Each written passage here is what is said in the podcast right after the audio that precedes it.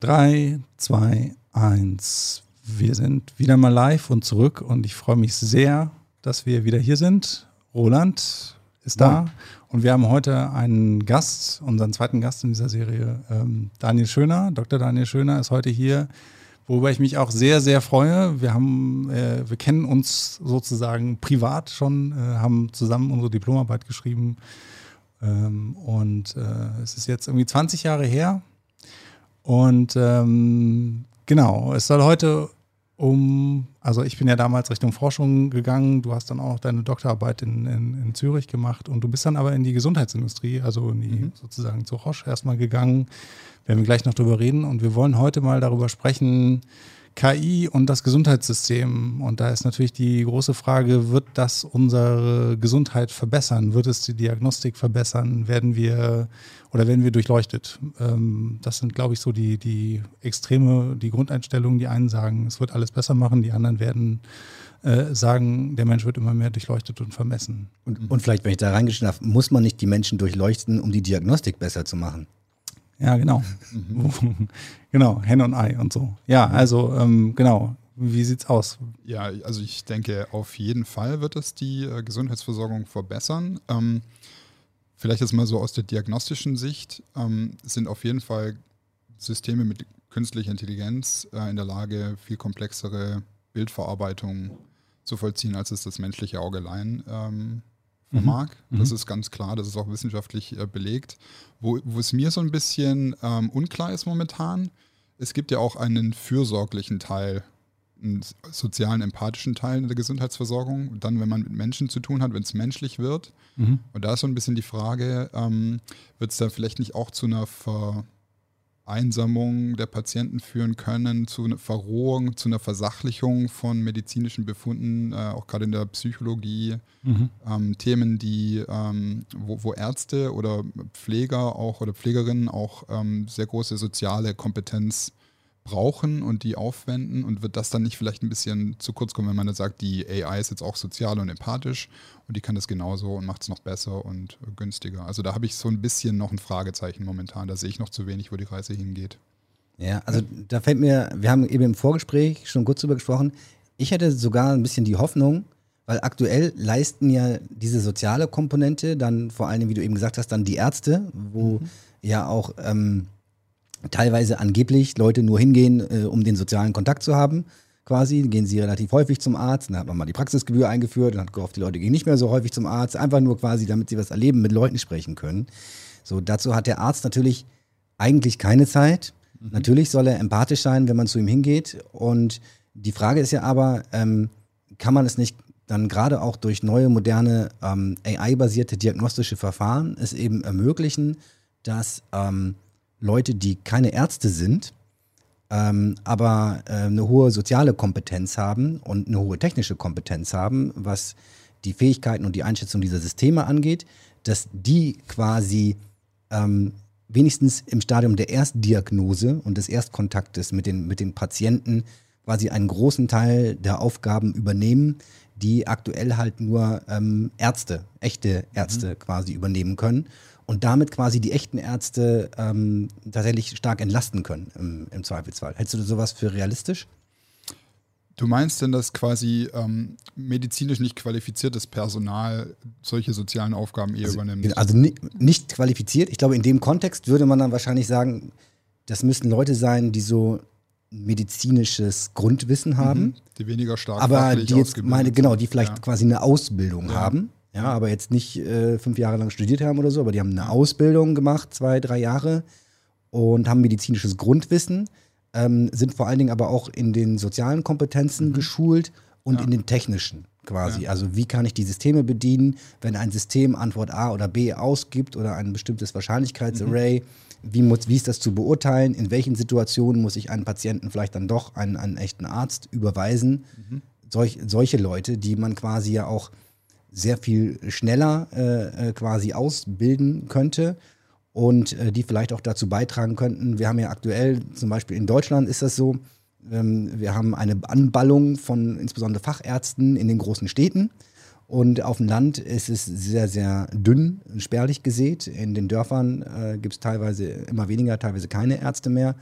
Und ähm, über solchen Weg, über einen solchen Weg könnte man ja dann quasi versuchen, diesen Mangel ähm, zu decken. Wenn, also ne, wenn wir den AI-Systemen sowas zutrauen. Ja. Was mir so spontan jetzt dazu einfällt, also ich habe mir die Frage vorher noch nicht ähm, gestellt. Ich denke, wir sprechen dann so ein bisschen eigentlich über Krankenpfleger, mhm. die eigentlich genau dieses Profil haben, dass sie keine so eine tiefe fachliche Ausbildung haben, aber eher auch Sozialkompetenz dann äh, brauchen.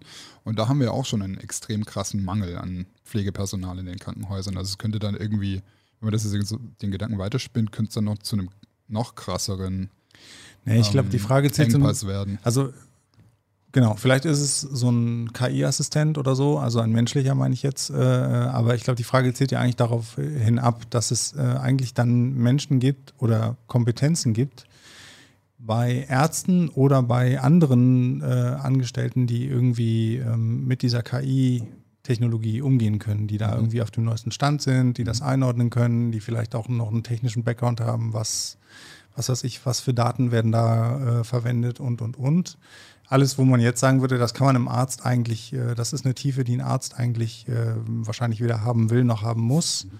Also so würde ich die Frage jetzt genau, verstehen. Ja, also genau, also ich, stell, ich stelle es mir so ein bisschen so vor, also Krankenpfleger, ähm, die, also du hast recht, die sind eigentlich vom Persönlichkeitsprofil und von dem, was sie können, sind die da, glaube ich, sehr nah dran.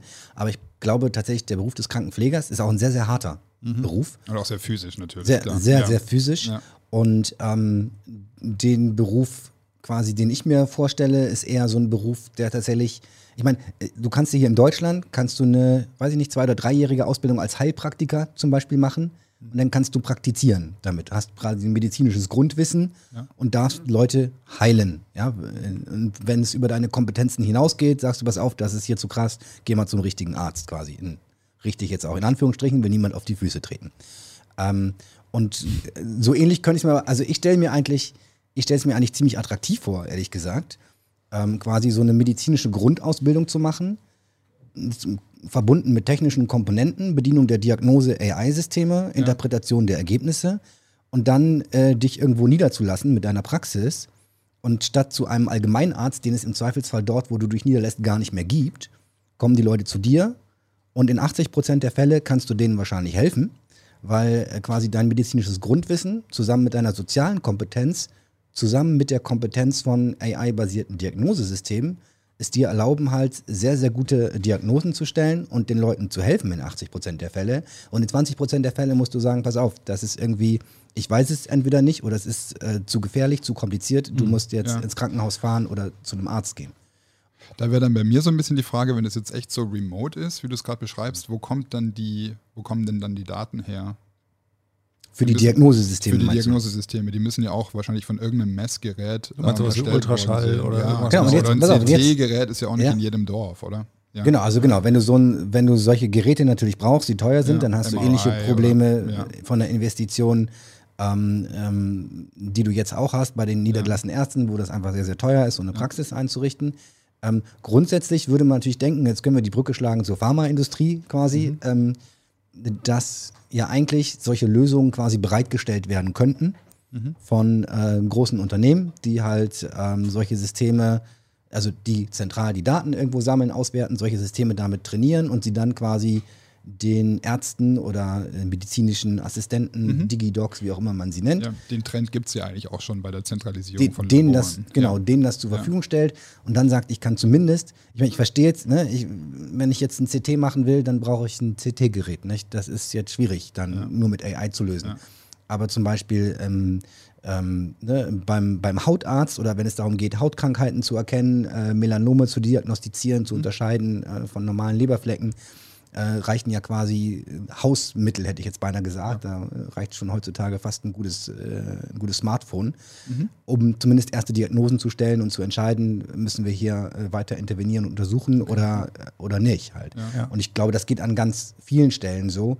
Und gerade wenn man auch ähm, in die Bereiche hineingeht, ähm, der, der, also das eines der wichtigsten Komponenten für den Arzt ist ja auch immer ähm, das Gespräch mit dem Patienten. Mhm die äh, Anamnese, ja, zu mhm. verstehen, okay, wie ist die Vorgeschichte, was sind die relevanten Parameter, ja.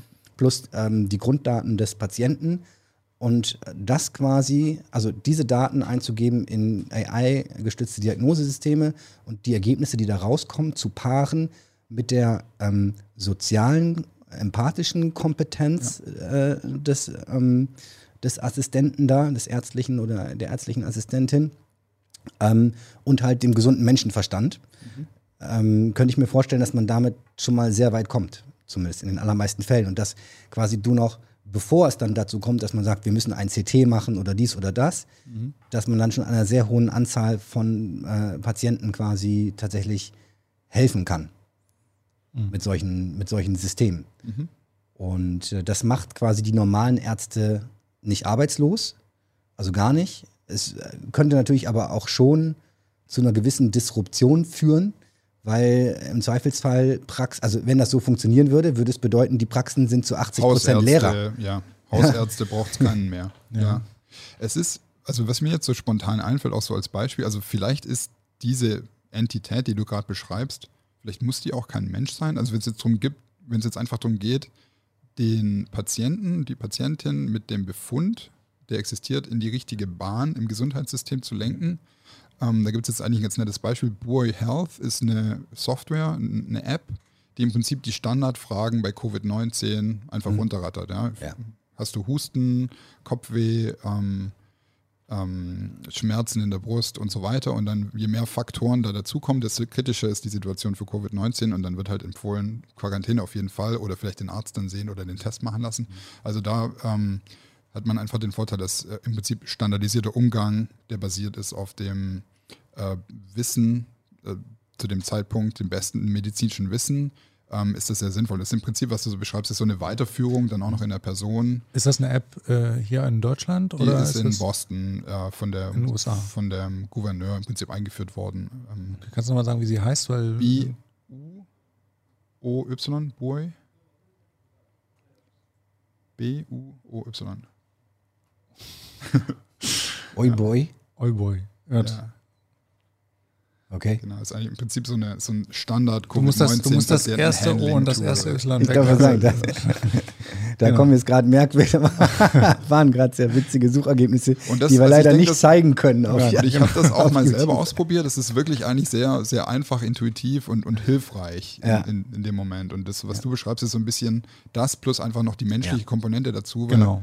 Man ist ja dann auch besorgt und man braucht dann auch diese, diese Fürsorge dabei und jemand muss sich damit auskennen auch. Es gibt ja in Deutschland gibt es die ähm, Genau, ja. Adder können wir, auch Health. mal, können wir ne? auch mal durchgehen jetzt irgendwie. Genau. Genau, in, in Deutschland gibt es die, die eine Adder Health App, die macht im Prinzip sowas ähnliches. Genau, hatten wir auch schon mal drüber gesprochen. Das ist ja auch, genau, das ist aber dann sozusagen eher so eine Art Chatbot mit äh, hintergelegtem KI-System, das dann Genau. wie auch immer aufgebaut ist. Ja.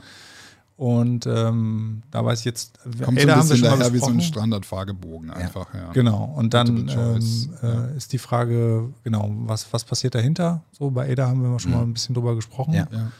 Und ähm, genau. Und Genau, also, das- also wir hatten damals darüber gesprochen, dass das wahrscheinlich schon ganz gut ist, aber es ist jetzt eher so, wie du sagst, eher so Multiple Choice dahinter Ja, und ja, dann ja. so ein paar regelbasierte ähm, Standardantworten, Ja. die dahinter irgendwo liegen, wo man schon mal auch wahrscheinlich jetzt nicht 80 Prozent der Patientenanfragen mit abfedern kann, aber schon mal so einen ersten Eindruck so zurück Mhm. Das weiß, kann. das weiß ich nicht, aber es ist letztlich, das Interessante daran ist ja sozusagen, wenn du das jetzt mit einem Arzt kombinierst, also vorausgesetzt, so ein System ist gut, ne? Wir jetzt, das würde ich jetzt mal voraussetzen, also äh, das kann ich jetzt so nicht beurteilen, aber wenn das gut ist, dann wäre das natürlich was, was dem Arzt erstmal schon mal eine Vorsortierung gibt. Ne? Also du kannst sozusagen daran schon mal sehen, okay, auf der anderen Seite, ähm, ich denke, ist immer die, ja, was heißt Gefahr, aber sozusagen, es gibt dann bestimmt auch ein paar Personen, die fallen halt dadurch so ein Raster und tatsächlich haben die vielleicht irgendwas oder so. Also da musste man dann gucken, wie, wie geht man damit um. Ähm, genau, also diese Systeme gibt es. Ähm, was mich sozusagen die Frage, die mir auch noch sozusagen hier auf den, unter den Nägeln brennt, ist eigentlich so ein bisschen dieses, äh, ich hatte am Anfang gesagt, wir haben uns eine Weile nicht gesehen. Du bist dann in die Gesundheitsindustrie gegangen, warst in der Schweiz lange ähm, bei Roche und so und dann bist du äh, in die USA gegangen und bist jetzt auch aus den USA hierher gekommen. Extra Äh, für ich unseren hätte natürlich gerne gesagt, dass es nur für diesen Podcast ist, aber Ja.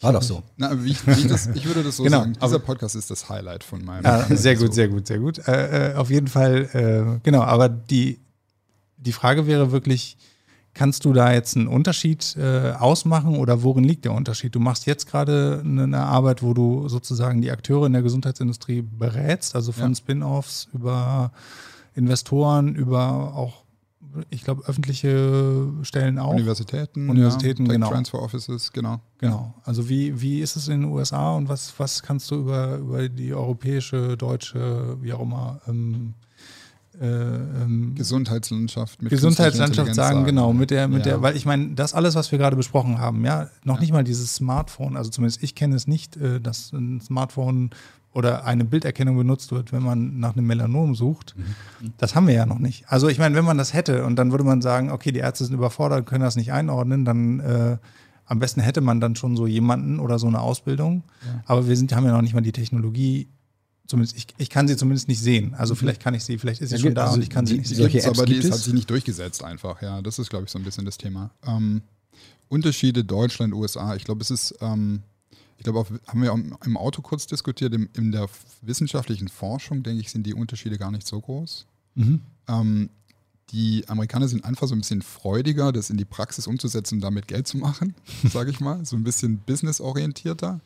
Und ähm, es wird dann, glaube ich, auch in der medizinischen Praxis einfach schneller übernommen und angewendet und man hat nicht so eine Angst vor neuer Technologie. Das ist schon auch nochmal was, was ähm, die Risiken werden dann im Umgang mit der Technologie bewertet Ja. und nicht vorher. Die Aber das- Deutschen bewerten das gerne vorher. Genau, wenn ich glaube, es ist- alles durchgesprochen wurde, dann kann man es auch anwenden. Es, ich glaube, es ist ja tatsächlich auch nochmal ein systemischer Unterschied, oder? Also ich, ähm, in den USA musst du, glaube ich, wenn du jetzt, wenn, wenn ich jetzt ein, wie auch immer eine Firma gründe und da mit einem Medizinprodukt an den Markt gehe, dann, wenn ich damit nicht aufgepasst habe, dann habe ich am Ende des Tages, kann ich das zwar verkaufen, aber wenn mich einer verklagt, habe ich halt ein Problem. Also so habe ich es immer wahrgenommen. Und ich denke, hier ist es nochmal andersrum, was nochmal so eine zusätzliche Bremse ist. Hier musst du erstmal bestimmte Zulassungsstellen, wie auch immer, durchlaufen. Mhm. Und dann ähm, sozusagen kannst du an den Markt gehen und hast damit äh, aber nicht mehr diese, also kannst dich dann immer auf diese Zertifikate oder auf diese Zulassung äh, berufen. Ich glaube, Ja. das ist auch nochmal, also das führt, glaube ich, zu diesem unterschiedlichen Verhalten, oder? Also das, äh, Du meinst, du spielst ein bisschen darauf an, wenn zum Beispiel Neuralink hat er jetzt ja äh, vor ein paar Tagen announced, sie haben jetzt F FDA Clearance, um tatsächlich auch erste Trials zu machen mit Menschen, quasi den Computerchip ins Gehirn zu setzen. Und wahrscheinlich, bis du so eine Zulassung hier in Deutschland kriegst, ist es wahrscheinlich deut deutlich länger. Wir sind deutlich Genau. vorsichtiger, machen das eher erstmal nicht. genau. Vielleicht findet man auch weniger Deutsche, die verrückt genug sind zu sagen, alles klar, gib her, will ich haben, pflanz mir so ein Ding ein. Wobei ich glaube, wenn ich das richtig verstanden habe, in erster, also in der ersten Instanz wird es ja wirklich schwerkranken Menschen. Jetzt, also von, wo ich jetzt mal hoffe, dass die aber dennoch gesund genug sind, um selber zu beurteilen und selber zuzustimmen. Also, ne, es soll ja auch quasi äh, quadroplegischen Menschen und keine Ahnung, oder wie das genau, ich weiß, ich weiß es nicht genau, ich verrenne mich da. Aber ähm, Genau, also ne, man hofft, die Menschen tatsächlich stimmen dem wirklich aktiv zu und sagen, ich will das haben, weil mir geht so schlecht, schlechter kann es gar nicht sein, äh, gib mir diesen Chip. Und dass äh, das quasi in den USA deutlich leichter ist, quasi eine Zulassung dafür zu bekommen, das tatsächlich mit Menschen auch auszuprobieren. Ja, ich glaube da auch, dass die Hürde einfach äh, ähm, geringer ist, äh, überhaupt mit Dingen an den Markt zu gehen. Die, die, die vermeintliche Hürde, aber du hast dann hinterher, wenn du, wenn du halt Mist baust, dann hast du halt äh, das höhere Risiko, weil du dann halt zu Riesensummen verklagt werden Aber, kannst. also ne? ist Weil das tatsächlich, ist das eine echte quasi regulatorische Hürde, die höher ist in den USA oder ist es nur eigentlich so vom Mindset her? Ich würde sagen, es ist Mindset. Ähm, Okay. Es ist de facto so, ähm, auch in den zwölf Jahren Produktentwicklung für medizinische äh, Geräte und Tests, ähm, war es immer so, dass die ähm, Zulassungen für Europa oder ähm, wir sagten immer Länder, die die CE-Mark ähm, akzeptieren, das war immer eigentlich ein halbes Jahr oder ein Jahr vorher, vor der FDA, weil die FDA viel höhere Anforderungen hat, eigentlich auch an Ach so. die klinische Testung Okay. von diesen äh, neuen Produkten. Das ändert sich jetzt ein bisschen. Es gibt jetzt so eine neue regulatorische, ähm, ja, so eine Reform eigentlich. Ähm, IVDR nennt sich das, wo Europa jetzt bei auch der FDA oder bei der in Europa, wo Okay. jetzt ähm, die EU ein bisschen mitzieht und auch mehr klinische Daten fordert Mhm. bei der äh, Registrierung von Medizinprodukten. Woran ich ähm, woran ich es ein bisschen festmache, ist wirklich so diese Neugier und die Freude auch mit neuen Technologien und dann auch eher Kunden zu finden, die das dann geil finden, sowas Neues auch auszuprobieren. Und auch Ärzte, die schneller auf solche ähm, Mhm. ähm, äh, Technologien setzen. Vielleicht kann man mal so ein anderes Beispiel nehmen. Es gibt diese nicht invasiven Pränataldiagnostiktests. Habt ihr vielleicht auch schon mal gehört? Mhm. Kann man am Blut einer schwangeren Mutter sehen, ob das ähm, Kind vielleicht eine sehr Trisomie haben wird Beispiel. oder nicht. Ja, Ja. Oder mit Sequencing oder mit neuen molekularen Methoden kann man das aus dem Blut rauslesen. Das war in äh, USA viel schneller in der medizinischen Praxis, als es in Deutschland war. Ist es denn inzwischen Und eigentlich in Deutschland? Ist der jetzt mittlerweile Also zugelassen. ja. aber also noch nicht lange, glaube ich, ne? Weil mein, Ähm, also meine vor Jungs, einem Jahr ungefähr. ja, ja, guck mal, meine Ja. jüngste, meine jüngste Tochter ist zwei Jahre alt jetzt Ja. und da war das tatsächlich noch nicht äh, angezeigt und ich habe das nämlich auch mitverfolgt, genau Mhm. aus dem Grund, weil ich habe drei Kinder und ähm, da konnte man auch jeweils, hatten wir immer die Möglichkeit, das zu machen und dann musste ja quasi, also der Unterschied war ja, bisher musste man quasi das Fruchtwasser punktieren, um eine DNA-Probe quasi des Kindes entnehmen zu können, um dann Ja. zu sagen, ah, welche Krankheiten hat es vielleicht. Wir haben das jeweils immer nicht gemacht, weil ähm, Genau, weil letzten Endes kann das das Leben des Kindes äh, Genau. ge- gefährden auch Und hinterher. Infektionsgefahr für die Mutter auch. Ja. Infektionsgefahr für die Ja. Mutter. äh, Und ähm, genau, heutzutage ist halt so, durch die ähm, auch exponentiellen Entwicklungen in der, ähm, in der Genetik, in der, in der Analyse, ähm, beim, beim Sequencing ähm, der DNA, ist das halt so günstig geworden inzwischen, dass man äh, im Blut der Mutter ist, sind immer auch ein paar ähm, DNA-Stücke des Kindes drin, aber nur sehr wenige. Das heißt, ich muss sehr viel sequenzieren, um mal ein DNA-Stück des Kindes zu finden. Und äh, das war halt früher sehr, sehr teuer. Und jetzt, äh, die Kosten gehen exponentiell runter. Inzwischen kostet das noch, weiß ich nicht mehr, jetzt ein paar hundert Dollar maximal, glaube ich, äh, und fällt immer weiter. Und jetzt kann ich das halt machen. Und äh, das ist natürlich dann, ich gefährde das Kindeswohl nicht mehr. Ob man das dann ethisch trotzdem machen will oder nicht, sei jedem selbst äh, überlassen. Ne? Ob, ob Ja gut, aber es gibt kein Zusatzrisiko, ne? Weil genau, es, ja es gibt so kein Zusatzrisiko. Ja, ja. Es ist nicht so sehr ein AI-Thema, aber trotzdem ein gutes Thema für den Speed, der, mit dem die Veränderungen Ja. angenommen werden. Und ich habe das nämlich auch damals, also ich kann mich erinnern, als ähm, jetzt quasi meine Frau schwanger war mit dem dritten Kind, also es muss so vor zweieinhalb Jahren gewesen sein, da wusste ich schon, dass es das in den USA schon gibt Mhm. und dass es da schon quasi angeboten wird. Und es war einfach in Deutschland überhaupt null, gar kein Thema. Und, ähm, und auch im Übrigen, ähm, was man schon, was hier in Deutschland äh, sehr verbreitet ist und was auch eigentlich äh, quasi viele Eltern machen, auch nicht alle, ist auch okay, wenn jemand das nicht machen will, ähm, ist so quasi ein großer Ultraschall äh, zu Beginn des dritten Monats oder so, um einmal zu gucken, sind alle Organe da, ist alles gut. Und dann ist halt auch, brauchst du einen erfahrenen Arzt hinterher mit speziellen Geräten, der dann quasi alles sich ganz genau anschaut und sehr, sehr gut darin sein muss, in diesen verschwommenen Bildern Dinge zu erkennen, quasi. Und wo ich auch immer daneben saß und schon dachte, huiuiui, ne? Also eigentlich mit denen, da müsste man noch Trainingsdaten generieren können und dann quasi das sehr viel zuverlässiger, schneller und genauer und wahrscheinlich auch günstiger anbieten können, weil das im Zweifelsfall dann auch eine Assistentin machen kann, die einfach einmal rundrum das Baby von allen Seiten mit Ultraschall äh, abscannt und man dann ähm, ja quasi schon eine Analyse hat, wo könnte es, könnte es Probleme geben. Wenn ja, muss der Arzt vielleicht nochmal drauf schauen und wenn, wenn nicht, dann, dann eben nicht. Okay, aber wir waren jetzt so ein bisschen bei dem Punkt, ne, wo geht das schneller in den Markt und liegt das an regulatorischen Hürden oder nicht? Ich habe jetzt eher verstanden. Ja, und auch wo ist so ein bisschen die Neugier? Ich meine, das hast du ja gerade eben schon gesagt. Ja, ne? es die ist Neugier, Ja. höher. Und äh, es ist auch wirtschaftlich äh, motiviert. Ich Also meine, man wa hat dann- warum, wenn ja. mein Hausarzt, ne, oder so, mein, meine Hausärztin, ähm, hat die überhaupt die Möglichkeit, an solche Technologien ranzukommen und die auch zu verwenden? Oder ist das, oder hängt davor irgendeine Hürde? Also ist jetzt eine völlig eine Frage, die ich habe da keine Antwort vorformuliert. Ich weiß es Ja. einfach nicht. Aber Ich glaub, was ich sehe, ist, dass ja. diese Technologien eigentlich, also ich sehe davon nichts, dass sie wirklich schon in der Praxis in Deutschland äh, vorhanden sind, so beim, beim normalen Arzt. Sicherlich irgendwann, aber gut.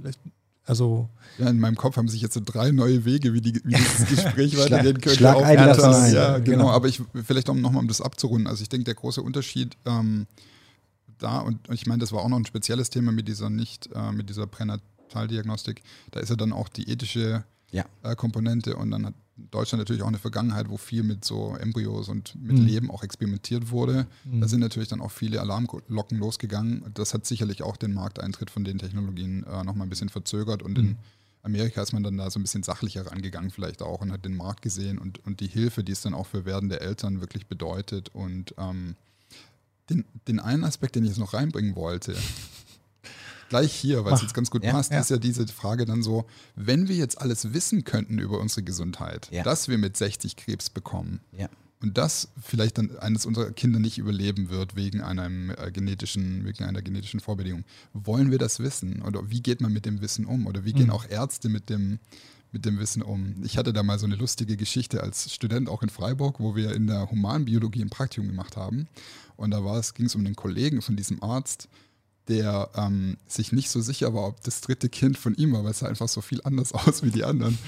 Und ähm, dann haben sie eben einen Test gemacht und ähm, einen Vaterschaftstest gemacht, da kam dann raus, genetisch eindeutig das Kind äh, vom Vater, aber die anderen drei dann halt nicht. Und ich meine, also geht man mit dieser Information dann um, ja? Ähm, okay, und, und, das ist auch eine persönliche Frage, würde man das wissen wollen? Also wenn es jetzt mhm. zusätzliche Erkenntnisse gibt aus der medizinischen künstlichen Intelligenz, ja, die verfügbar sind, ähm, Vorhin hattest du davon gesprochen, dass die Telekom irgendwie jetzt auch mit Spracherkennungsprogrammen äh, Demenz äh, diagnostizieren kann in einem Kundengespräch. Nicht, nicht die äh, Telekom, es war ein, an, Oder, ein, anderer, okay, ja, ein genau. anderer Zusammenhang. Also wir haben ja. tatsächlich hier äh, Wie geht Professor, man mit solchen Informationen um? Genau, Professor, Tan, Frage, ja. Äh, Professor Tan, Tanja Schulz hat er hier ein äh, hervorragendes Institut in Bremen und einer ihrer Forschungsbereiche, wo sie auch Teams hat, die daran arbeiten, ist unter anderem eben die Erkennung von Demenz allein am Spracheduktus mhm. eines Menschen. Und äh, wir hatten tatsächlich die Diskussion mal, wir haben für einen Mobilfunkanbieter, war nicht die Telekom jetzt, war ein Mobilfunkanbieter äh, gearbeitet und haben für den aufgezeichnete Customer Service Gespräche ausgewertet, so nach Themen erstmal, nicht? Mhm. Worum geht es in dem Gespräch? SIM-Karte funktioniert nicht oder die Rechnung stimmt nicht, solche Dinge. Mhm. Und weil wir wollten die Servicequalität messen. Und durch diesen Zusammenhang, äh, dass ich halt Tanja äh, kenne auch, habe ich gesagt, pass auf, wir könnten auch, gerade dieser Anbieter hatte eher ein potenziell eine ältere Zielgruppe potenziell auch eher so Rentnerzielgruppe vielleicht. Und ähm, dann habe ich gesagt, wir könnten auch bei den Auf also wir könnten Mehrwerte bieten euren Kunden. Wir könnten quasi auch feststellen, äh, dass jemand beginnende Demenz hat. So, und das ist aber die Frage, was machst du als Mobilfunkanbieter mit dieser Information? Ein Kunde hat bei dir angerufen, du hast das Gespräch mit seiner Zustimmung aufgezeichnet und stellst, kannst quasi feststellen, du hast beginnende Demenz, du solltest zum Arzt gehen. Weil dann kann ich dir frühzeitig helfen und dann war ich das nicht so schlimm und so weiter. Die haben gesagt, ganz ehrlich, ne, das ist für uns, das können wir nicht machen. Das, und, und ich kann es auch verstehen. Aber dennoch ist es ja, also das, der, ich glaube, wenn man beginnende Demenz hat, ich glaube, man, eigentlich würde man es wissen wollen, auch wenn es hart ist, aber man würde es ja eigentlich wissen wollen, weil je früher du das erkennst, desto besser, kann man desto besser kannst tun. du gegensteuern. Ja, aber dennoch möchtest du gerne, dass dein Mobilfunkanbieter sich bei dir meldet und sagt, pass auf, ich glaube, du hast beginnende Demenz. Wir können das an deinem Sprachverhalten feststellen. Ja gut, ich glaube, der... Aber eigentlich, eigentlich wäre es folgerichtig, ne? Ja. Und ja. eigentlich könntest du auch sagen, pass auf, Amazon könnte das auch machen. Wenn du, hast du Alexa zu Hause? Nee. Nicht? Aus, also extra nicht, weil sie nicht zuhören soll oder interessiert dich nicht? Oder? Weiß ich nicht. Äh, ich kam mal nicht dazu. Okay, aber wir haben zum Beispiel Alexa zu Hause. Ja. So, und äh, natürlich, die zeichnet alles auf, was wir ihr sagen. Und natürlich also die Frage ist, dann ne, sagst du Alexa, irgendwie stell den Timer, dass ich meine Eier kochen kann und die Brötchen im Backofen und dann meldet sich irgendwann Alexa bei dir und sagt, du pass auf, ich habe ein Problem festgestellt mit einer. Sp also, aber ja. eigentlich wäre das super, ne? Die für Frage die, ist so ein bisschen, die, die, Frage, ja. die, die Frage, ja. die ich finde, da steht noch eine Frage davor. Momentan, also noch ist es ja anders. Noch gehst du ja zum Arzt weil du entweder im Gespräch mit Freunden oder wie auch immer, du bist dann irgendwann zu der Überzeugung gekommen, okay, vielleicht muss ich mal bestimmte Sachen untersuchen lassen oder ein Arzt entdeckt sowas. So, das heißt. Meistens zu spät. Musst, ja, okay. Und dann, weil die Frage, die du vorhin gestellt hast, finde ich, Daniel, ist eigentlich ganz wichtig. Wenn wir die Möglichkeit haben, was machen wir denn damit? Mhm. Und dann ist natürlich die Frage, stellt man das System jetzt erstmal nach vorne? Also, bin ich automatisch damit einverstanden, dass mein Mobilfunkanbieter meine, wie auch immer, Sprachdaten auswertet und daraufhin mir vielleicht auch gerne auch zum Guten eine Diagnose oder eine Empfehlung für eine Diagnose oder was auch immer ausstellt.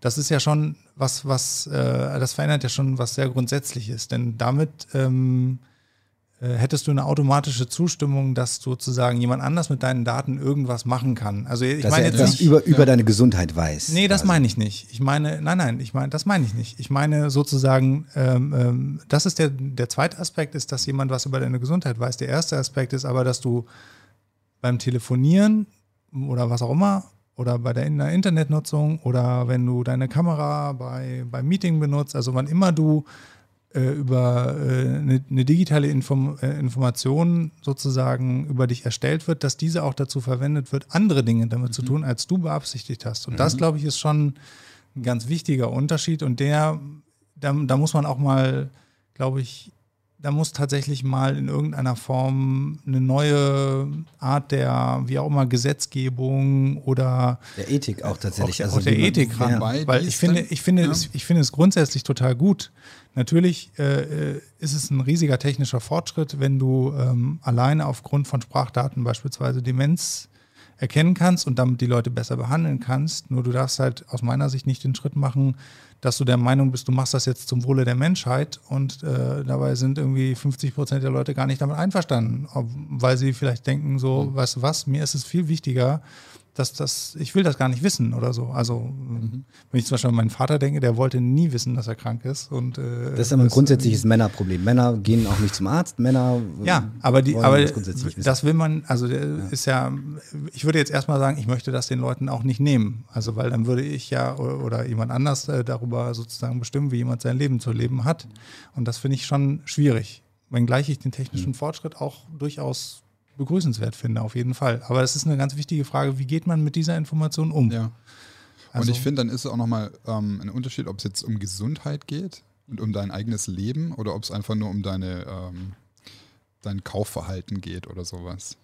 Ja. Ich meine, AI kann ja aus deinen Telefonaten auch rauslesen, was für Dinge du ja, gerne kaufst. Und das, das ist schon mal viel weniger gefährlich, denke Machen. ich, als ob du jetzt dement bist oder Das stimmt, aber auch, dafür, da, aber auch, auch daran finde ich kritisch, dass halt äh, sozusagen automatisiert Dinge gemacht werden, mh, mm, wo es eigentlich gar kein Template für gibt, wie man damit umgeht. Also ja. wo, wo zieht man die Grenze? Also klar, zwischen Gesundheit und Kaufverhalten würde man sagen, ja gut, aber letztlich müsste man konsequenterweise eigentlich auch mal über das Kaufverhalten reden. Ich, ich wollte sagen, also weil jetzt wird es nämlich, jetzt wird finde ich sehr interessant, weil äh, man stellt ein bisschen fest, in was für einer schizophrenen Welt äh, wir irgendwie Bereits leben. leben. Ja, weil ja. die allermeisten von uns bereits ihre Zustimmung gegeben haben, dass alles, was wir tun, sagen, hören, nicht? Ich meine, unsere Handys sind jetzt alle in Flugmodus geschaltet, man hofft dann, dass auch die tatsächlich nicht zuhören, ne?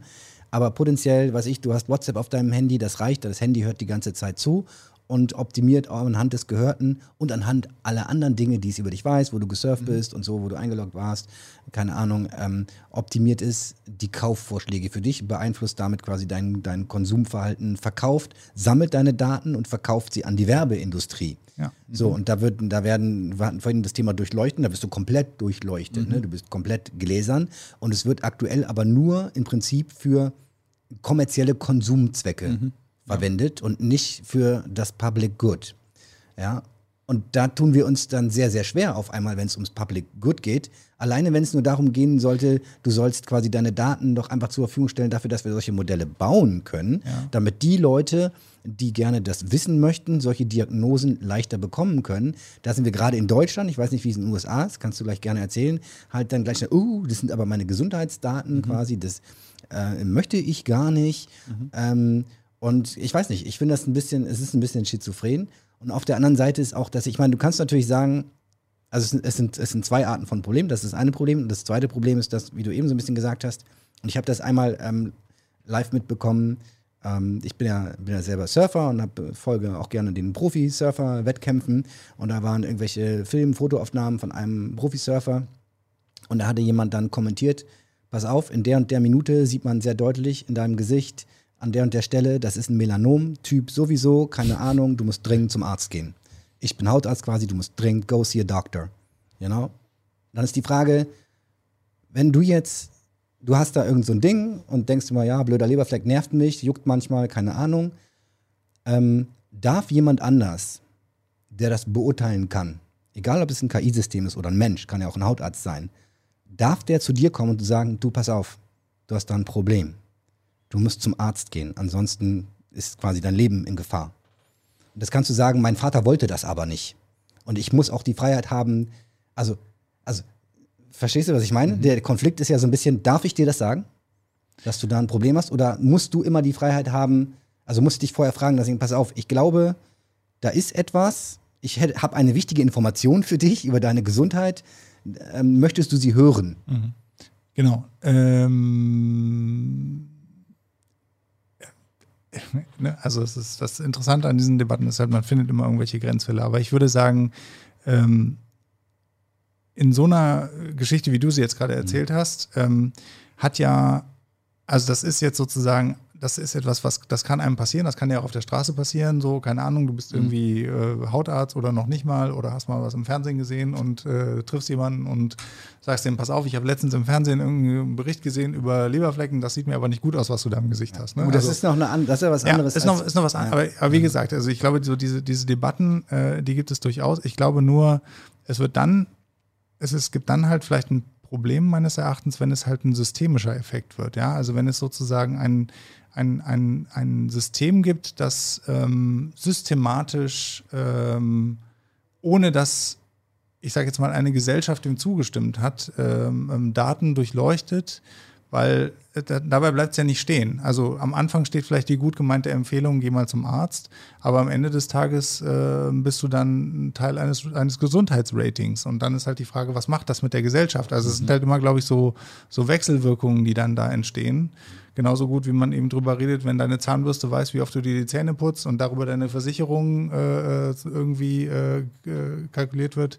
Was macht das? Also das wäre die Frage, die mich interessiert. Was macht das mit einer Gesellschaft? In, in, in den USA gibt es das, glaube ich, schon. Versicher Krankenversicherungen, die quasi die Beiträge äh, So, jetzt. darauf basieren, quasi, wenn du so einen Health-Tracker hast oder so, oder? Ähm, also die, den, das Beispiel mit der Zahnbürste ist mir jetzt nicht bekannt. Ja. Ähm, ich, ich, nee, also aber- ich, diese Diskussion gab und gibt Aber es ja, man- äh, auch also- in Deutschland tatsächlich. Ja, es gibt es aber in den USA, dass man je nach Health History und Vorbedingungen und auch Lifestyle dann andere Beiträge zahlt, ja. Ja. Gibt es schon. Also ich glaube, in Ähm, Deutschland gibt es in Form von, es gibt ja diese Bonusprogramme bei den Kassen Ja, und genau. dann kannst du sagen, okay, du hast so eine Fitness-App und wenn du da so Genau. und viele Punkte hast, dann bist du im Ja, Bonus. wenn du Raucher bist, hast du höhere Beiträge. Ich finde das irgendwie Mhm. auch okay.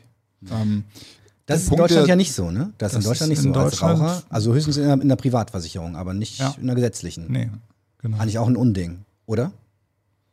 Weiß ich nicht, finde ich nicht. Raucht jemand von euch? Ich finde ähm, selten.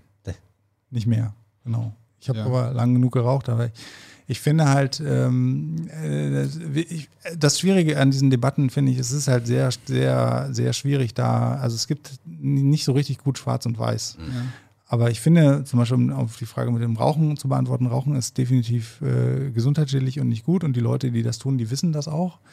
Trotzdem glaube ich, dass eine Gesellschaft ähm, Dinge, sagen wir mal, aushalten muss, äh, weil es ansonsten, also sprich, ich finde es okay, dass bei uns ähm, sozusagen eigentlich eine Gemeinschaft oder Gesellschaft ein, Krank ein, ein Ja, das ist Gesundheitssystem trägt.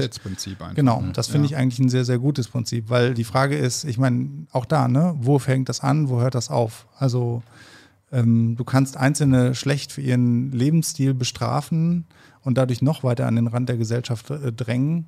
Ähm, ähm, was, in, in, in was für eine Welt kommst du dann? So, das wäre halt Ja. das, was mich, äh, was mich dabei. Ja, ich, also ich glaube, würde. also jetzt speziell, ich meine, hat jetzt wenig mit KI zu tun, aber in Bezug auf die Raucher, so, auf die Raucher, so ein spontanen Bauchgefühl würde ich mal sagen, ja, die müssen mehr zahlen, aber dann, wenn man drüber nachdenkt, wie du eben sagst, kommt man dazu, okay, ähm, das sind Süchtige, die werden auch irgendwie süchtig gemacht. Also im Prinzip müsste Rauchen eigentlich verboten werden, bloß ne, das ganz verbieten kannst du wahrscheinlich auch nicht, aber dann müsste man wenigstens die Werbung komplett verbieten und da tun wir uns, also ne, Ja, Schritt und du für müsstest Schritt, vielleicht- in Babyschritten wird es äh, immer Genau. mehr verboten im öffentlichen Raum Und tatsächlich ist es in den. USA ja schon sehr lange, Lange, ja. verboten, Mhm. ja, Ja, während wir uns ja dann auch sehr schwer getan haben. Ja, der Marlboro-Mann, der war schwer wegzukriegen. Und Aber ich, Mundkrebs aufgrund von Rauchen geht auch zurück. Ja. ja. Aber weil Ja. weniger geraucht wird Weil tatsächlich. weniger geraucht wird tatsächlich, ja. ja. Es Also- wird mehr gewaped. Wobei ich jetzt da noch irgendwie so einen Bogen schlagen möchte gern, weil da geht es ja irgendwie auch um die Frage, was macht das Individuum mit der Gesundheitsinfo Mhm. Gesundheitsinformation, die uns mit künstlicher Intelligenz in ungeahntem Maße zur Verfügung steht? Ja. Was macht die Gesellschaft damit? ja. ja. Und ich finde irgendwie, also es gibt Und was ja, macht die Wirtschaft damit? Was macht die Finde ich Wirtschaft auch. damit? Also Ja. das finde ich schon auch noch. Und ja. man kann ja, man könnte sich jetzt so einen Gesundheitspass vorstellen, wo man sagt, ich möchte von KI aus meinen Daten, die ich generiere, informiert werden, was für Gesundheitsgefahren Ja. bestehen für mich. Genau. Ja? ja oder nein? Kann man Ja. angeben. Finde ich eigentlich ganz gut. Es gibt ja vergleichsweise auch ähm, einen Organspendepass. Mhm.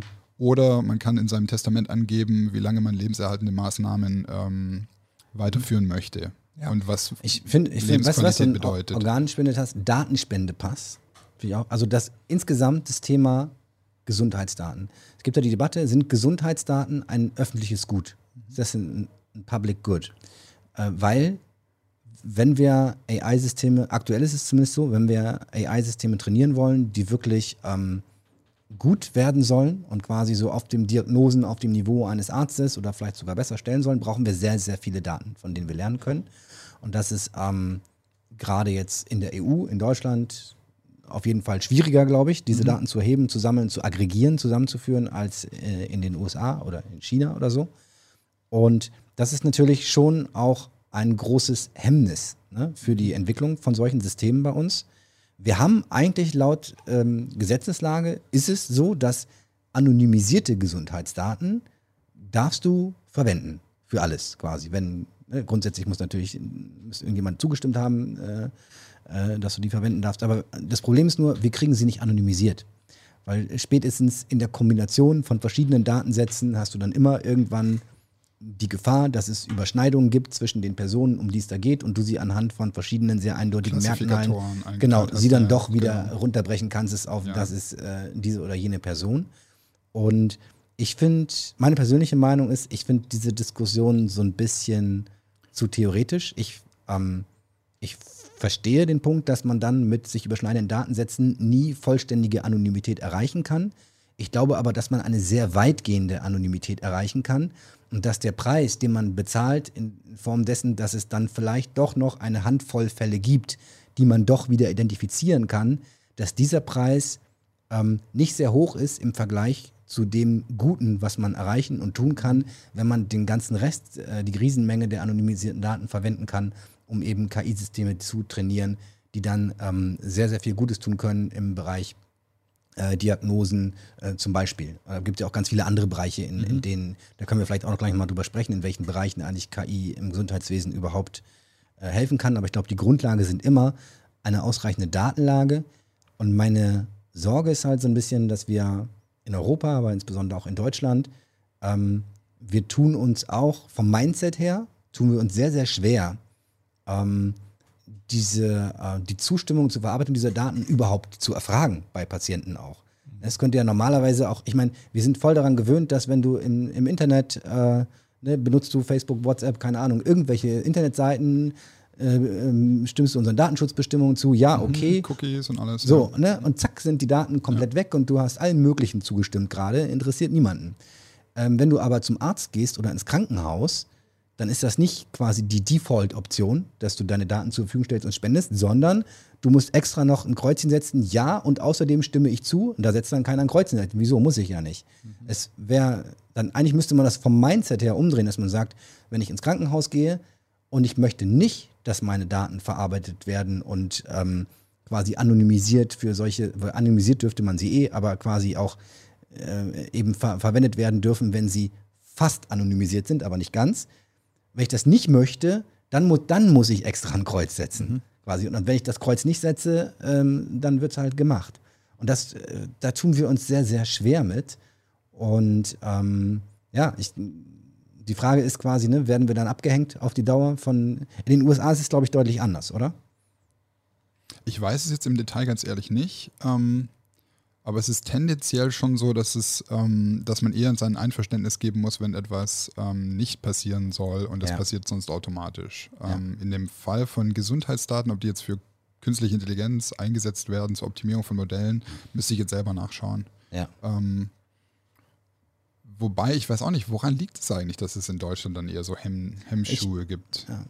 Also meine Vermutung ist so ein bisschen, es liegt auch so ein bisschen also an. Ja, ja, sehr gut, du bist doch der Experte für das. so, ein, so ein bisschen an unserer äh, Historie auch. Ja, wir sind halt sehr misstrauisch gegenüber dem Staat. Ja. Grundsätzlich. Und ähm, wir möchten, dass der so wenig wie möglich über uns weiß, im Prinzip. Ähm, wir wollen eben nicht äh, durchleuchtet werden, getrackt werden, verfolgt werden. Und wenn wir finden es aber offensichtlich okay, wenn internationale Konzerne uns durchleuchten. Ja. Aber äh, der Staat bitteschön und die Behörden bitteschön nicht. Ja, ja. Es ist halt auch immer so eine ähm, Kosten-Nutzen-Geschichte, oder? Wenn ich Facebook finde ich persönlich jetzt nicht toll, aber finden viele geil und dann sind sie halt bereit, ein bisschen auf ihre Privatheit, was die Daten angeht, zu verzichten. Nicht, ich weiß nicht genau, wie das, wie das ähm, Also ich, ich habe immer noch so den Gedanken, du hast ja Roland vorhin unterstellt, so, okay, wir machen jetzt einen großen Unterschied zwischen Gesundheitsdaten und normalen Nutzer, wie auch immer Daten, die wir permanent über WhatsApp oder die genannten Kanäle preisgeben. In meiner Wahrnehmung ist es immer noch so, dass den Leuten eigentlich das nicht klar ist, also oder lange Jahre oder Zeit auch nicht klar war, ähm, was mit den, also es hat sich keiner darüber Gedanken gemacht. Viele Leute haben gesagt, ja, ist, was, ist mir doch egal, ob Google jetzt weiß, wo ich wann bin oder so. Gibt es auch, dass ich gerade in der jungen Generation. So spannend bin ich ja gar nicht. Genau, Ja. so spannend bin ich ja gar nicht.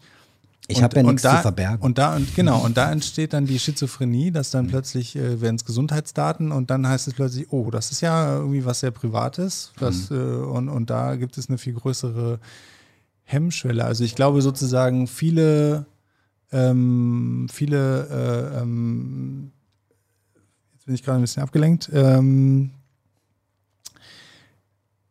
die Hemmschwelle ähm, bei den Gesundheitsdaten, darum ging es. ähm, Anyway, also wir, hatten, wir hatten drüber, drüber gesprochen, dass die Leute, denen ist gar nicht so bewusst gewesen, dass sie bei, bei Google quasi ihre ganzen Daten äh, überhaupt freigeben, was sie da alles damit machen. Und sobald es aber um Gesundheitsdaten geht, sind wir alle so, öh, warte mal, jetzt wollt ihr meine Gesundheitsdaten haben. Das wollen wir nicht, weil was kann das alles, und da sind wir ja immer schnell dabei in Deutschland, was kann das alles für, für Konsequenzen Negative haben? Ja, genau. Konsequenzen. Ne, Und ich würde dir, ich würde dir so zustimmen, weiter. ich würde dir absolut zustimmen, dass gerade im Gesundheitssystem äh, wäre es sehr gut, wenn wir viele Daten hätten, die wir auswerten könnten, weil wir die Technologie sozusagen mittlerweile haben, um eigentlich äh, auch die, das Gesundheitssystem besser zu machen.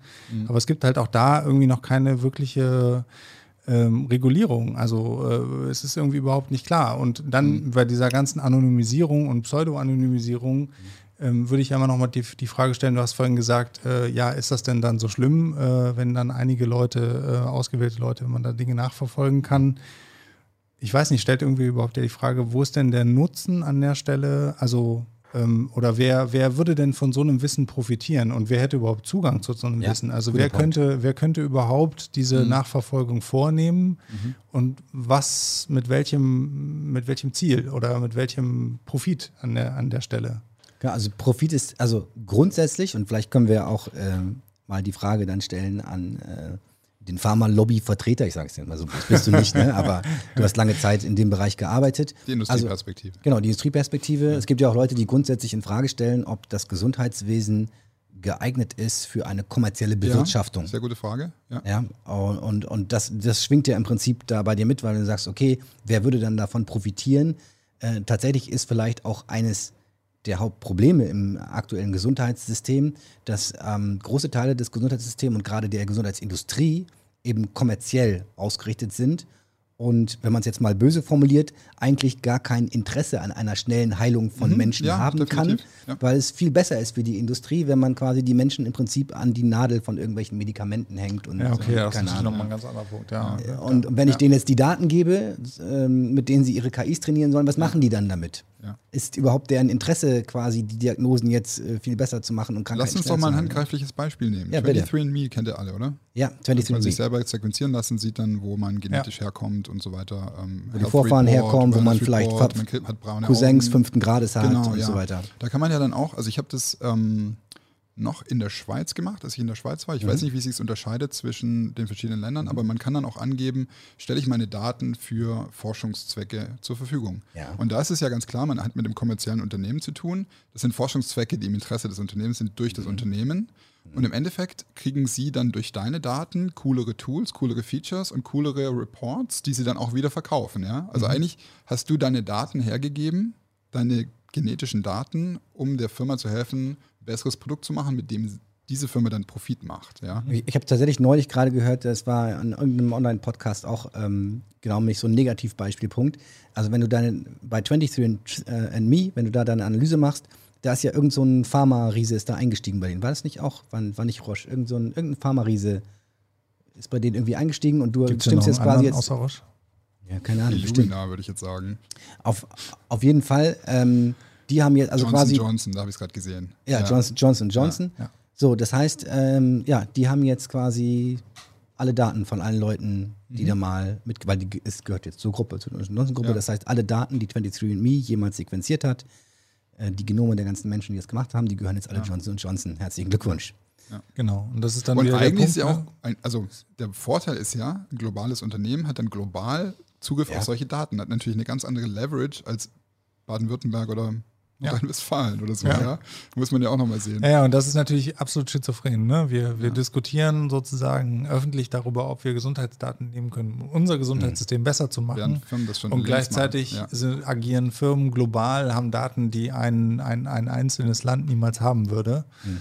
Und ähm, ja, da, äh, da gibt es einen großen, großen Gap. Äh, gleichzeitig finde ich es sehr schwierig. Äh, also ich meine, Länder und Staaten können nicht einfach umschalten, glaube ich, auf, äh, auf einen blinden Automatismus, weil dann man muss trotzdem gucken, was passiert mit den Daten, wer hat Zugriff drauf, äh, wer kann davon Nutzen haben und so weiter und so fort. Sind wir überhaupt so weit, dass wir diese Daten ausreichend schützen können? Das ist zum Beispiel auch noch so ein Punkt. Ich weiß nicht, was sich die, die Unternehmen an der Stelle dann an äh, den Schutz von den Daten kosten Mhm. lassen. Also ist ja auch ihr sozusagen ihr Gold im Keller. Ne? Also äh, sie müssen es auf jeden Fall irgendwie schützen. Ähm, genau, aber also sind alles Dinge, die ich nicht weiß an der Stelle. Genau, und jetzt, aber wir kommen eigentlich jetzt gerade an einen ganz interessanten Punkt. Also, ne, wir haben so ein bisschen die Problematik erläutert, wenn diese Daten erhoben werden und da ist immer auch die Industrie irgendwie mit dabei, da ist Ja. der Staat, äh, die Behörden sind da mit dabei und das sind halt Daten, die sehr, sehr viel über dich ähm, aussagen. Im Zweifelsfall in Zukunft noch viel mehr, als du jetzt schon ahnst. Zum Beispiel dein, deine DNA äh, weiß wahrscheinlich viele Dinge, die wir heute noch nicht übersetzen können, die wir aber zukünftig übersetzen können. Und wenn du einmal jetzt irgendwo deine DNA äh, abgegeben hast, und wer weiß, vielleicht haben sie bei deinem letzten Corona-Test dann die DNA gleich mitsequenziert, ne? Haben Ich tun bin sie nicht so sicher. schizophren, ja, Ja, man ja. weiß es, man weiß Ja. es nicht, ne? Hat gerade keiner Zeit für sowas im Gesundheitssystem, Ähm, glaube ich. Glaube glaub ich auch nicht. Ähm, aber ne, die Leute glauben ja alles Mögliche. So, auf jeden Fall, wenn, das, wenn du das einmal irgendwo gemacht hast, dann, wir sind halt sehr schnell dabei, über die Risiken zu sprechen. Was könnte alles passieren? Aber lass uns doch mal einen Moment die Perspektive wechseln und überlegen, ähm, welche Benefits könnte es denn geben? Und ich glaube tatsächlich neigen wir auch dazu, ein bisschen zu wenig darüber zu sprechen, weil wir jetzt aktuell haben wir ein Gesundheitssystem, was hauptsächlich reaktiv ähm, agiert. Ja? Du wirst irgendwie krank, hast irgendwelche Probleme und dann fängt das Gesundheitssystem an, ähm, äh, versucht dir zu helfen, um diese Probleme wieder zu lösen. Und das Versprechen einer KI-basierten Medizin ist ja quasi eher, dass wir ähm, in die Prävention tatsächlich kommen, dass wir frühzeitig erkennen können, ähm, sei es eben, indem wir sehr, sehr frühzeitig schon am Sprachduktus äh, erkennen können, du hast beginnende Demenz. Das kannst du sonst noch überhaupt gar nicht feststellen. Aber ich kann es jetzt schon so früh feststellen, dass ich ähm, proaktiv schon etwas tun kann, bevor die Demenz wirklich äh, spürbar wird in deinem täglichen Leben. Ähm, das kann sein, ich kann über Bilderkennungssysteme äh, Dinge sehr viel früher und genauer, ähm, also ich kann über, über DNA-Sequencing ähm, äh, in deinem Blut kann ich ähm, die Existenz von Krebszellen feststellen, noch bevor sie in bildgebenden Verfahren Ja. überhaupt sichtbar werden. Das heißt, ich kann ganz viele Dinge ähm, präventiv in einem sehr, sehr frühen Stadium schon entdecken, indem wir heutzutage noch überhaupt nichts merken würden und die Krankheit würde noch viel weiter fortschreiten. Ist das nicht eigentlich eine sehr wünschenswerte und schöne neue Welt, in die wir ähm, quasi hineingehen können mit diesen KI-basierten Verfahren? Und würden wir nicht, sollten wir nicht eigentlich sogar äh, bereit sein und werden wir bereit sein, unsere äh, datenschutzrechtlichen und, und Datenschutzbedenken dafür aufzugeben? Ich kann mich nicht mehr genau erinnern, wer es war, aber irgendein äh, bekannter Denker hat mal geschrieben, dass er glaubt, langfristig, langfristig wird, werden die Menschen ähm, die Angst über ihre Daten zurückstellen, weil die gesundheitlichen Benefits einfach zu hoch sind äh, dass quasi der Preis, den du dafür bezahlen musst, ähm, deine DNA zum Beispiel nicht freizugeben und deine Gesundheitsdaten nicht freizugeben, der Preis ist einfach viel zu hoch und die Vorteile, die es dir bringt, die Daten freizugeben und die ganzen Analysen, äh, die du dann bekommst und dann eben zu wissen, pass auf, du hast ein besonders hohes Risiko für Prostatakrebs, deswegen gehst du nicht erst mit 40 oder 45 zur Vorsorge, sondern schon mit 30. Ähm, äh, nicht? Im Zweifelsfall rettet das dein Leben. Und äh, wenn es um dein Leben geht und die Leute das wirklich verstehen, dass es um ihr Leben geht, dann kannst du jede Person fragen, die krank im Krankenhaus liegt, ob sie sich Sorgen macht, wenn wir jetzt ihre Daten an Google geben, weil Google dann vielleicht eine neue Behandlungsmethode für sie finden können, ist denen scheißegal. Gib mir die neue Behandlungsmethode. Ja. Und ähm, genau, deswegen ist das, ist das vielleicht diese ganze Diskussion quasi theoretisches Geschwafel von gesunden Menschen. Und wird sich dann irgendwann sowieso fügen auf eine Art. Aber was vielleicht interessant ist jetzt, ist ja gerade vielleicht so die Zeit, wo man noch ähm, das entsprechend steuern könnte. Weil wenn wir nichts tun, dann wird wahrscheinlich auch wieder die Industrie ähm, Mhm. die, die Richtung vorgeben, oder? Weil die dann die technischen Möglichkeiten in die Praxis Ja. umsetzt und dann verkauft, klar. Ähm, dann, dann ist so ein bisschen für mich jetzt aus, aus Patientensicht, sage ich mal, wie kann ich mich denn gut damit fühlen, dass ich meine Gesundheitsdaten der Allgemeinheit zur Verfügung Ja. stelle? Und das ist ja dann der Fall, wenn mir dadurch kein Schaden widerfährt. Und wenn ich unter Umständen eine gewisse, sagen wir mal, wenn ich verstehe, was ich da tue. Also ich glaube, momentan ist auch ganz vieles diffus. Also entweder merkst du es nicht, ne? du bist irgendwie angefixt von, äh, ich möchte gerne wissen, wo ich herkomme und wo meine Verwandten wohnen. Und dann machst du es halt einfach, weil du das Gefühl hast, also dann, du, dann denkst du nicht so drüber nach.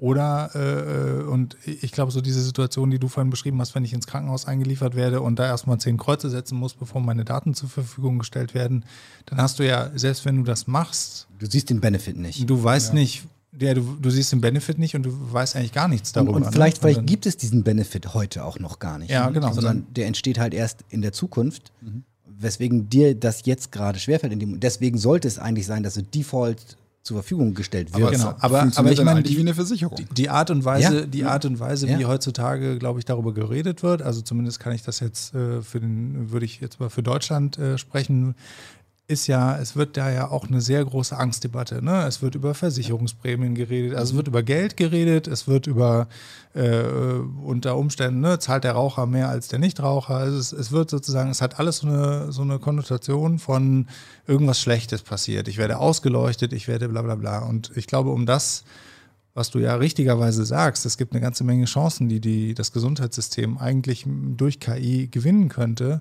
Das wird aber viel zu wenig thematisiert und man müsste eigentlich den Leuten aufzeigen, okay, vielleicht, äh, wenn man, mh, was weiß ich, regelmäßig, unregelmäßig weiß, wie viele Schritte du gelaufen bist, kann man dir vielleicht eine gewisse Prognose darüber machen, ob du, was weiß ich, an Diabetes erkranken wirst oder oder. Also ich, äh, ne, ich jetzt ohne medizinisches fundiertes Fachwissen, aber ich will einfach damit sagen, sicherlich könnte man über rein über ähm, Daten und über KI-Methoden präventiv Prognosen erstellen, die jemandem auch zugutekommen, wo er eben nicht irgendwann erkrankt und dann muss das Gesundheitssystem darauf reagieren. Ich glaube, man muss an der Stelle halt darauf aufpassen, dass es, äh, dass es nicht zu systemisch wird. Also das heißt, dass jeder sich davon unter Druck gesetzt fühlen muss und sich sozusagen diesem System absolut unterwerfen muss, weil das, glaube ich, dann passieren auch wieder falsche Dinge. Es muss auch Leute geben, die sich meinetwegen auch bewusst äh, ähm, wenig oder bis gar nicht laufen oder gar nicht rausgehen oder so. Gibt's ja. Und ich meine, die muss es, also es, ich finde es okay. Es, das gehört zu unserer Gesellschaft. der Dann wäre so ein bisschen die Frage für mich, so ein, ich nenne die Person, die sich jetzt weigert, ihre Gesundheitsdaten ähm, freizugeben, als Gesundheitsdatenmuffel. Ja. Und dann gibt es quasi den Teil der Bevölkerung, der da mitmacht, und dann gibt es den Teil der Bevölkerung, der nicht mitmacht. Ist es dann gerecht, dass die Vorteile davon auch den Leuten zur Verfügung gestellt werden, die nicht mitgemacht haben? Ja?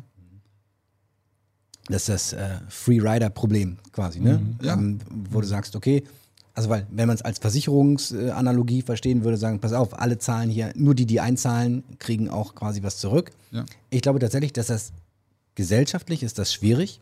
Und gesellschaftlich, glaube ich, braucht man, brauchen wir diese Möglichkeit auch zu sagen, pass auf, oh, sorry, ich, ich will das nicht, aber im Zweifelsfall, wenn ich krank werde im Krankenhaus, kann ich trotzdem erwarten, dass ich mit den modernsten Methoden, die basieren auf den Daten von allen anderen, ähm, behandelt werden. Wahrscheinlich wäre diese Methode noch ein kleines Quantum besser, wenn es meine Daten auch gehabt hätte, aber hat es jetzt nicht. Ich glaube aber, dass der ganze Apparat quasi so aufgebaut sein muss, dass eben die überwiegende Mehrheit der Leute das automatisch macht und okay findet. Das einerseits quasi hängt das zusammen mit der Art und Weise, wie die Debatten geführt werden, aber dann eben auch, wie die Daten ähm, ähm, erhoben werden oder eben eben nicht erhoben werden. Und ähm, ne, das ist dieses eben automatisch, äh, stimmt, Ja. muss ich automatisch Opt-in oder Opt- Ja. Opt- Opt-aus äh, machen.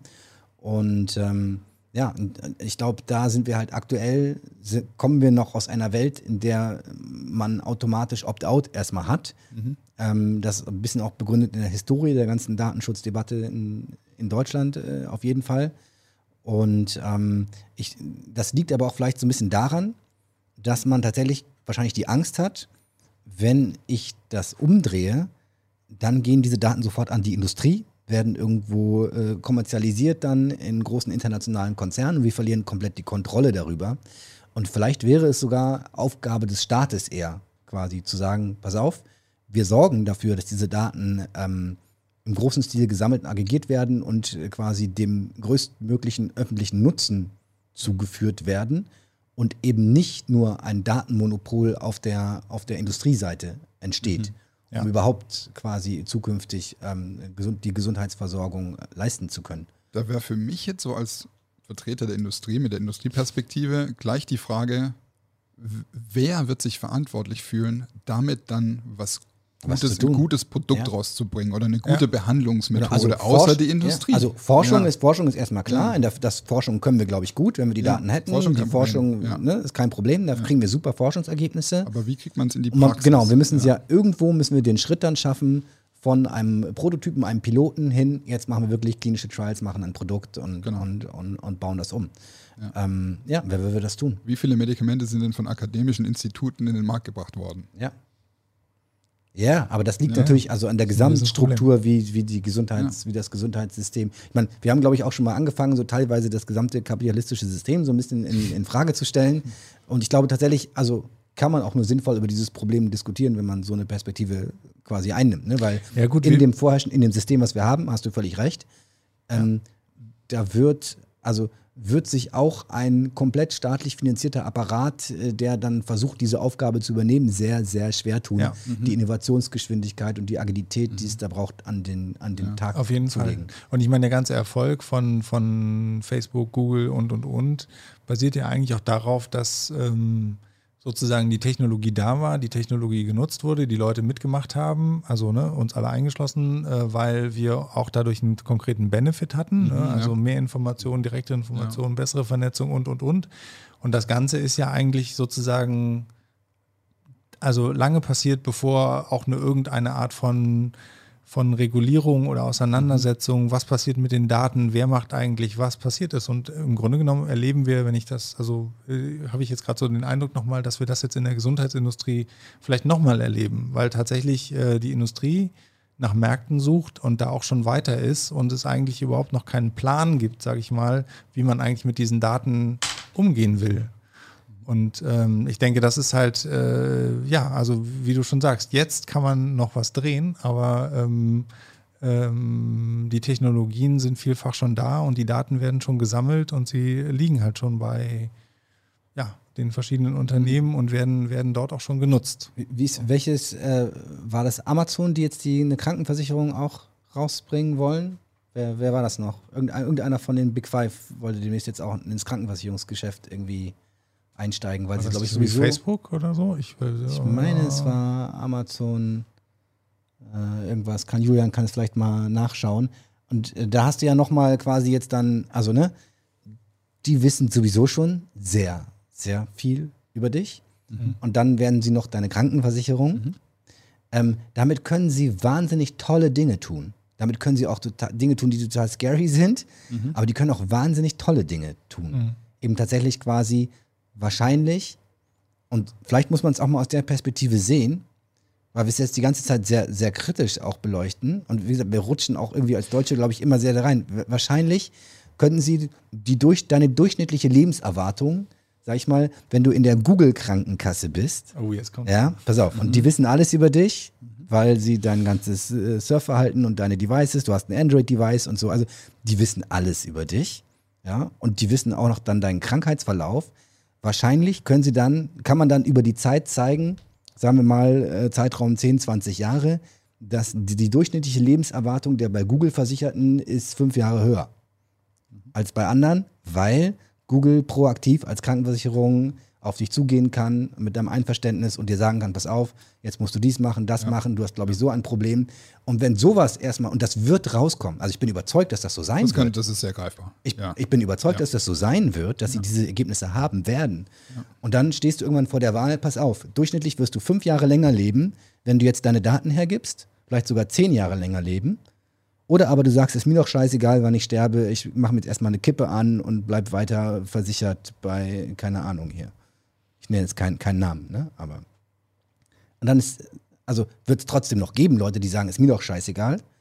Aber ich glaube, für ganz viele Menschen wird es dann, gerade auch für die jungen Menschen, die jetzt aufwachsen, wird es, für ich, die werden das gar nicht nachvollziehen können, die Diskussion sagen, wieso? Mhm. Wenn ich da versichert bin, äh, lebe ich zehn Jahre länger.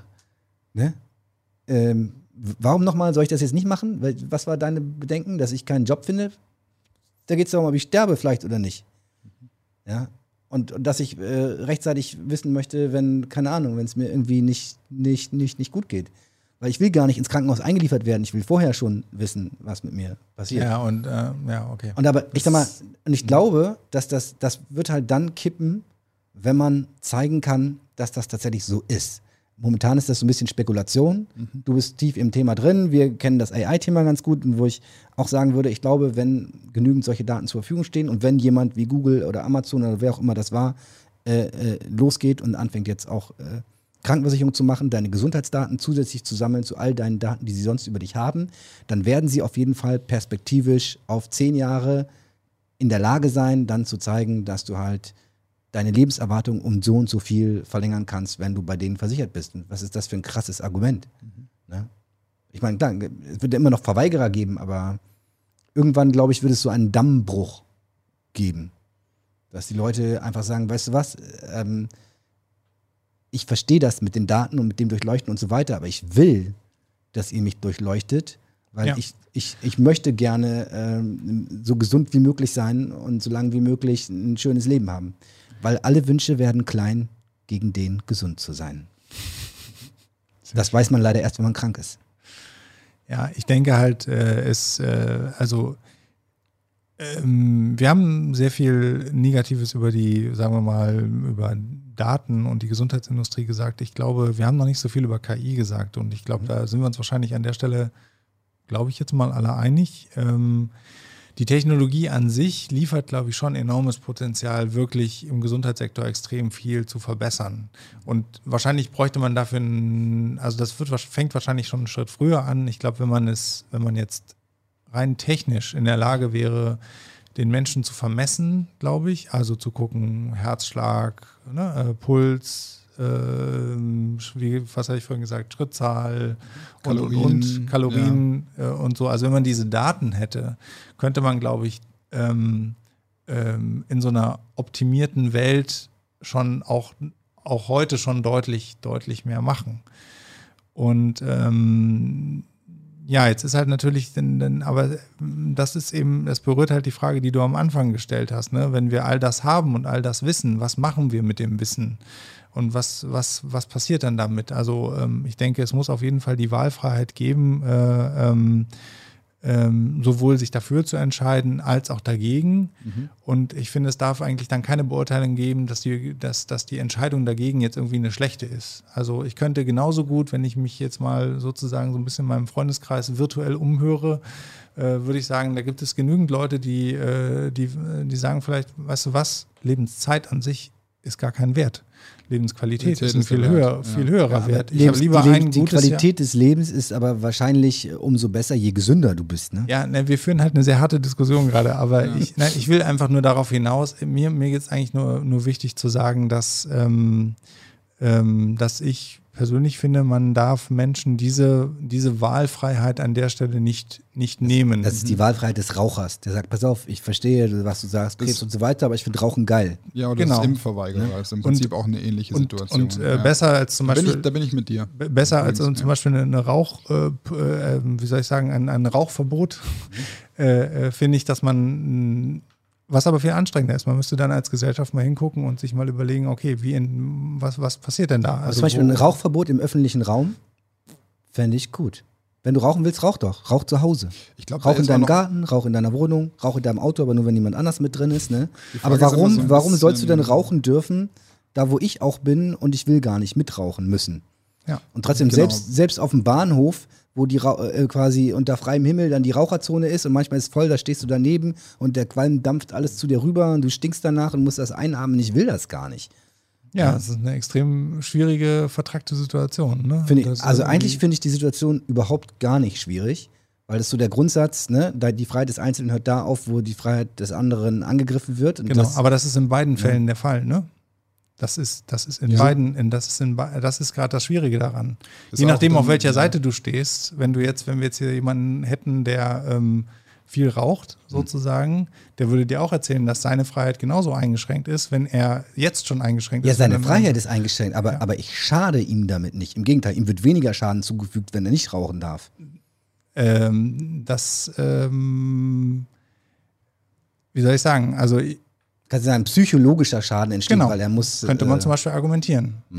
Aber dann, da, also wenn du so anfängst zu argumentieren, dann hält diese ganze, De ich kann auch sagen, wenn ich die jetzt nicht in die Fresse hauen darf, dann entsteht mir ein psychologischer Schaden. Ich muss meine Wut jetzt abreagieren. Ich glaube, das, ist Spannende so ähnlich. an der ja. Diskussion ist so ein bisschen, können wir denn aus bereits ähm, gesellschaftlichen, ähm, gesellschaftlich erprobten Problemen, die Mhm. ähnlich gelagert sind, irgendwelche allgemeinen Ja, Handlungsanweisungen genau. geben, gerade für das Thema. Ich hatte vorhin nicht an Und das ich finde irgendwie so Maske bei Coronavirus ist ja auch so ein spannendes Thema Mhm. und ähnlich gelagert, Impfleugner, Impfgegner ist auch ähnlich, da ist auch eine Gesellschaft, kommt zu Schaden, wenn ein Individuum nicht, da- Mhm. nicht dabei ist. Ja. Ist bei ähm, AI in, im Gesundheitswesen wahrscheinlich auch so. Die Datenlage ist dann schlechter, wenn nicht alle mitmachen, also werden die Behandlungen nicht so gut. Ja, ich hatte vorhin noch an die, äh, an die Debatte um Organspenden gedacht, weil eigentlich das vieles von dem, was du vorhin gesagt hast, ähm, trifft eigentlich auch für Organspenden zu. Es gäbe, glaube ich, wahrscheinlich kein Problem mehr mit, mit der Verfügbarkeit von Organen, wenn Organspende sozusagen automatisiert, also automatisch, wenn du automatisch Organ, Ja. Organspender wärst. Also Ja. es ein Opt-out gäbe und du müsstest dem aktiv widersprechen. Ist aber nach wie vor eine Riesendebatte. Ne? Also Ja. das heißt, es ist ähm, ähm, Finde ich, also finde ich aber, also ich verstehe zwar die Ähnlichkeit, aber ich finde es doch, es ist eine andere Debatte als die Datendebatte. Weil das eine ist quasi eine physische Debatte. Ich schneide dir was raus. Ne, und das Du andere ist, mit, ich könnte dir ich- eins in die Fresse schlagen. und das, das, das andere ist, das andere ist, ich weiß schon etwas über dich. physisch. Ja. Ich weiß etwas über dich. Und ich glaube, bei den meisten, mit, den, mit der Organspende, äh, ne, das Problem, was, glaube ich, die meisten Menschen damit haben, ist, ist wie, wie tot bin ich wirklich in dem Moment, wo du mein Organ entnimmst. Und es gibt halt keine sichere Methode, um zu bestimmen, also es gibt Definitionen und so, aber irgendwie latent haben viele Leute das Gefühl, was, wenn ich vielleicht doch noch irgendwie zu retten gewesen wäre, aber ich habe ein gesundes Herz, eine gesunde Niere, eine gesunde Leber und das passt alles super in vier, vier andere Leute, die das gerne brauchen und die verdienen damit viel Geld und dann sagen sie einfach, weißt du was, da geht nicht mehr viel bei dem Typen, komm, ne, hat, einen- hat einen Organspendeausweis, äh, da helfen wir lieber fünf anderen. Das ist aber was anderes, als ähm, du stimmst zu, dass ich deine Daten verwende. Also ich finde halt, ich meine, wir haben jetzt gerade, glaube äh, Organspende, Raucher, Impfgegner und was hattest du Maske noch? bei Corona. Maske Maske bei Corona. Also wir haben jetzt schon ja. ziemlich viele Themen und Daten, äh, Ja. Datenspende. Ne? Ja. Und es ist halt die Frage, also jetzt haben wir ähm, sehr viele Leute wechsel, wechselseitig auf oder gegen uns, ne, weil es äh, sehr viele, sehr viele unterschiedliche Themen sind. Ähm, aber ich glaube, was sie alle eint, ist immer die Frage der Freiheit des Einzelnen, ne, der Schaden der Gesellschaft und sozusagen auch so der, der, dem, dem Nutzen. Also wenn ich jetzt etwas, ähm, wenn ich mein, wenn ich meine Daten gebe, wenn ich mein Organ spende, ne, also da gibt es ganz viele Nuancen dazwischen. Ich würde das auch auf jeden Fall nicht in einen Topf werfen, aber an all diesen Stellen gibt es immer die Frage zwischen dem Individuum und der Gesellschaft. Wie weit kann das Individuum sich die Freiheit nehmen und wie weit ist die Gesellschaft dann ein Schaden und wie weit gibt es vielleicht auch einen gesellschaftlichen Konsens, dass irgendwas jetzt nicht mehr okay ist? So wie wir jetzt halt irgendwie in Kneipen normalerweise nicht mehr rauchen oder oder oder was auch immer. Ne? Also das, das hat sich ja auch verschoben. Also wenn ich mir so alte Filme angucke, wo die Leute, äh, ich habe im Bundestag oder so auch geraucht haben, also wo ich so denke, hallo oder auf der Arbeit. Ja, Wahnsinn. Das Wahnsinn. ist äh, total krass eigentlich. Flugzeug. Ja, im Zug. Ich, er- ich erinnere mich im Zug auch noch dran. Flugzeug kann mich auch noch erinnern. Ja. Ja. Wahnsinn. Ja. Genau, aber äh, ja. Ja. Aber da hat Und sich halt was verschoben. Aber die Frage ist im, im Grunde genommen immer sehr ähnlich in all diesen doch. Genau, aber guck mal, aus, aus Sicht der Raucher hat es sich verschoben zum Schlechteren. Mhm. Ne? Weil früher konnten sie im Flugzeug rauchen. Total geil. Ja, weiß ich nicht. So, Ich glaube auch nicht, dass alle Raucher im Flugzeug gerne geraucht haben. oh, gerade, also. Aber das, ich glaube, das brauchen wir, also, also das, aus meiner Sicht lenkt das total ab von dem Kernthema. Also ich glaube, da können wir uns jetzt, wir können auch mal eine eigene. Ja, aber die Sendung- Frage ist doch so, wie kann man jetzt mit einem Datenmuffel, Gesundheitsdatenmuffel umgehen? Akzeptieren wir das, dass jemand seine Gesundheitsdaten nicht zur Verfügung Genau. Also, stellt also als ich glaube, Gesellschaft? ja, ja. Also ich glaube, als, als Gesellschaft, ja. Ich glaube, das muss man akzeptieren. Aber, ich auch, ja. aber ich glaube trotzdem, man muss als Gesellschaft dafür sorgen, dass es wenig, möglichst wenig Datenmuffel gibt. Und man muss das gegenteilige Verhalten incentivieren. Ja. Und wie kann man das? Ohne Ja. zu diskriminieren. ohne auch finanziell zu diskriminieren zum Ja, Beispiel genau. oder ohne zu diskriminieren im Sinne von, dass man sagt, jetzt hast du Vielen deine Dank, Daten, jetzt, dass jetzt, du die Diskussion wieder auf jetzt- dieses Ja, Level kommen wir gezogen wieder hast. zum Nein, das ist ja. sehr gut. das jetzt, jetzt hast du deine Daten gespendet, jetzt hast du leider deine Daten nicht gespendet, bist krank, kommst ins Krankenhaus, leider kriegst du jetzt diese Behandlung nicht. Das wollen wir Nee, das auch wollen wir nicht. nicht. Genau, das, wollen wir auch nicht. Aber man könnte sich jetzt vorstellen, dass ein ähm, Datenspender, Gesundheitsdatenspender, bevorzugt oder prioritären Zugang zu neuen Behandlungsmöglichkeiten bekommt, die aus der Verfügbarkeit von solchen Daten resultieren. Finde ich jetzt erstmal, also Bauchgefühl, ohne drüber nachgedacht zu haben, klingt erstmal ganz geil. So dass du sagst, pass auf, wenn du, ne, du, also weil ich glaube, die meisten Leute ahnen ja auch, also das, der, der Standard ist ja, du hast irgendein spezifisches Problem, dein Hausarzt kann dir eh nicht helfen. Der beweist dich an einen Facharzt, das dauert vier Wochen, bis du da einen Termin kriegst. In der Zeit hast du äh, schon insgesamt 48 Stunden damit verbracht, dein Problem zu googeln und hast dich überall reingefräst und reingelesen. Und dann kommst du zu deinem Facharzt, der hat äh, zehn Minuten Zeit für dich äh, im Zweifelsfall. Und äh, du hast tausend Fragen, spezielle Fragen, und der weiß es im Zweifelsfall selber nicht gerade. Ja, bei fünf von zehn Fragen, keine Ahnung. wovon Weiß ja auch nicht, fängt- sitzt er auch da und googelt das dann. Ja, genau. Ja? Und du sitzt davor und denkst, hä? So. Und ähm, genau, und, und insofern, glaube ich, sind sehr viele Menschen sich sehr bewusst, dass es ähm, advanced Methoden der Diagnose und Behandlung gibt quasi. Du redest aber jetzt nicht vom Googeln. Weil meine Nein. Assoziation dazu ist immer, wenn ich irgendwas google, ende ich bei Krebs. Egal was es ist. Nein, Egal nein, wo ich nein, nein, anfange. worauf, nein, Ende nein, habe worauf ich hinaus will, worauf ich hinaus will, ist, lass uns dieses Beispiel nehmen, zum Beispiel das äh, DNA-Sequencing äh, bei der äh, pränatalen Diagnostik. Ja, äh, da kann ich ein bisschen googeln, pränatale Diagnostik, stell fest, äh, mein Frauenarzt, meine Frauenärzt, meine Frauenärztin bietet mir nur die äh, Fruchtblasenpunktur an. Und ich stelle aber fest, im Internet in den USA ist das überhaupt nicht mehr nötig. Ich muss gar nicht das Leben meines Kindes gefährden, um rauszufinden, was da los ist. Ich könnte auch einfach so machen, nur irgendwie wird es mir nicht angeboten. Und Es gibt ganz viele solche Beispiele, glaube ich, wo es ähm, neue Behandlungsmethoden gibt. Ähm, und tatsächlich finde ich die Idee dann zu sagen, pass auf, wenn du bereit bist, äh, quasi bei der weiteren Entwicklung solcher Methoden mitzuhelfen, indem du deine Daten in einem sinnvollen Umfang, pseudonymisiert, anonymisiert, soweit es eben geht, zur Verfügung stellst, dann erhältst du auch quasi ähm, schnelleren, leichteren Zugang zu diesen neuen Methoden. Jetzt ist natürlich wieder die Frage, ist das dann diskriminierend gegenüber, dann kommt dann der, der, der, der rauchende Datenmuffel, Gesundheitsdatenmuffel und sagt, pass auf, das ist jetzt aber unfair, ähm, dass er jetzt da, mein Baby muss sich noch punktieren lassen und der nicht. Was soll das denn? Ne? Das ist auch schwierig. Aber als Anreizsystem finde ich es erstmal gut. Die Frage ist, wie schaffst du das, zu Anreize zu setzen, ohne zu diskriminieren dann? Ja. Aber vielleicht hat der rauchende Daten, Gesundheitsdatenmuffel sowieso interessiert sich Aber es ist ja eigentlich gar nicht so anders gelagert als ähm, verschiedene Die armen Raucher. Krankenversicherungs-Coverage, oder? Ja. Und wenn man jetzt irgendwie sagt, die Daten sind die neue Währung, kann man ja auch sagen, ich habe einfach durch die Spende meiner Daten ein bisschen mehr gezahlt. Mhm. Also kriege ich auch mehr Gesundheitsleistungen. Oh, das ist allerdings Das auch. Ja. Würde ja, ist ja, Ja, ich glaube, ich glaube sozusagen, ähm, der, die Idee von einem Anreiz ist Schwierig. schon gut. Die Idee von einem Anreiz ist gut. Ähm, die Idee, äh, je, jemandem etwas zu verweigern, was man dem anderen anbietet, ist dann schon wieder schwierig. Insofern ist das halt nicht so einfach, so einen, so einen guten Anreiz zu setzen. Ähm, Das ist tatsächlich schwierig, weil es ist genauso wie, du kannst ja nicht sagen, dann kriegst du schneller einen Termin bei einem Spezialisten Ja. oder so weiter. Das, Ja, das das kannst, geht du, auch nicht. kannst du Ja, nicht das machen. geht Ne? nicht, ja. Ja. Ähm, Du kannst höchstens, man könnte höchstens sagen, dann wir, wir informieren dich proaktiv. Also was mich, was ich glaube, was, was mir total fehlt im, im Gesundheitssystem und ähm, äh, was, glaube ich, auch zu einem aufgeklärteren Umgang mit Daten führen würde, ist wirklich, dass die Technologie zum einen thematisiert wird, dass man sie sehen kann, dass man sie erleben kann, dass man, weißt du, ich meine, wenn ich irgendwie äh, ich habe eine Vorstellung von einem Ultraschall, ich habe die Vorstellung von einem Röntgengerät, äh, vom Kernspinnen und, und, und. Aber ich glaube, wenn du jetzt da rausgehst und jemanden fragst, ja, wo wird denn künstliche Intelligenz im Gesundheitssystem eingesetzt, sieht man nicht, weiß man nicht. Vielleicht kann man sich noch irgendwelche Versicherungssachen vorstellen oder so, aber tatsächlich in der Diagnostik. Gut, wir haben Mewis hier in Bremen, da hat man vielleicht auch nochmal irgendwas gehört von wegen äh, Krebszellenerkennung oder irgendwie äh, Anomalieerkennung in Bilddaten.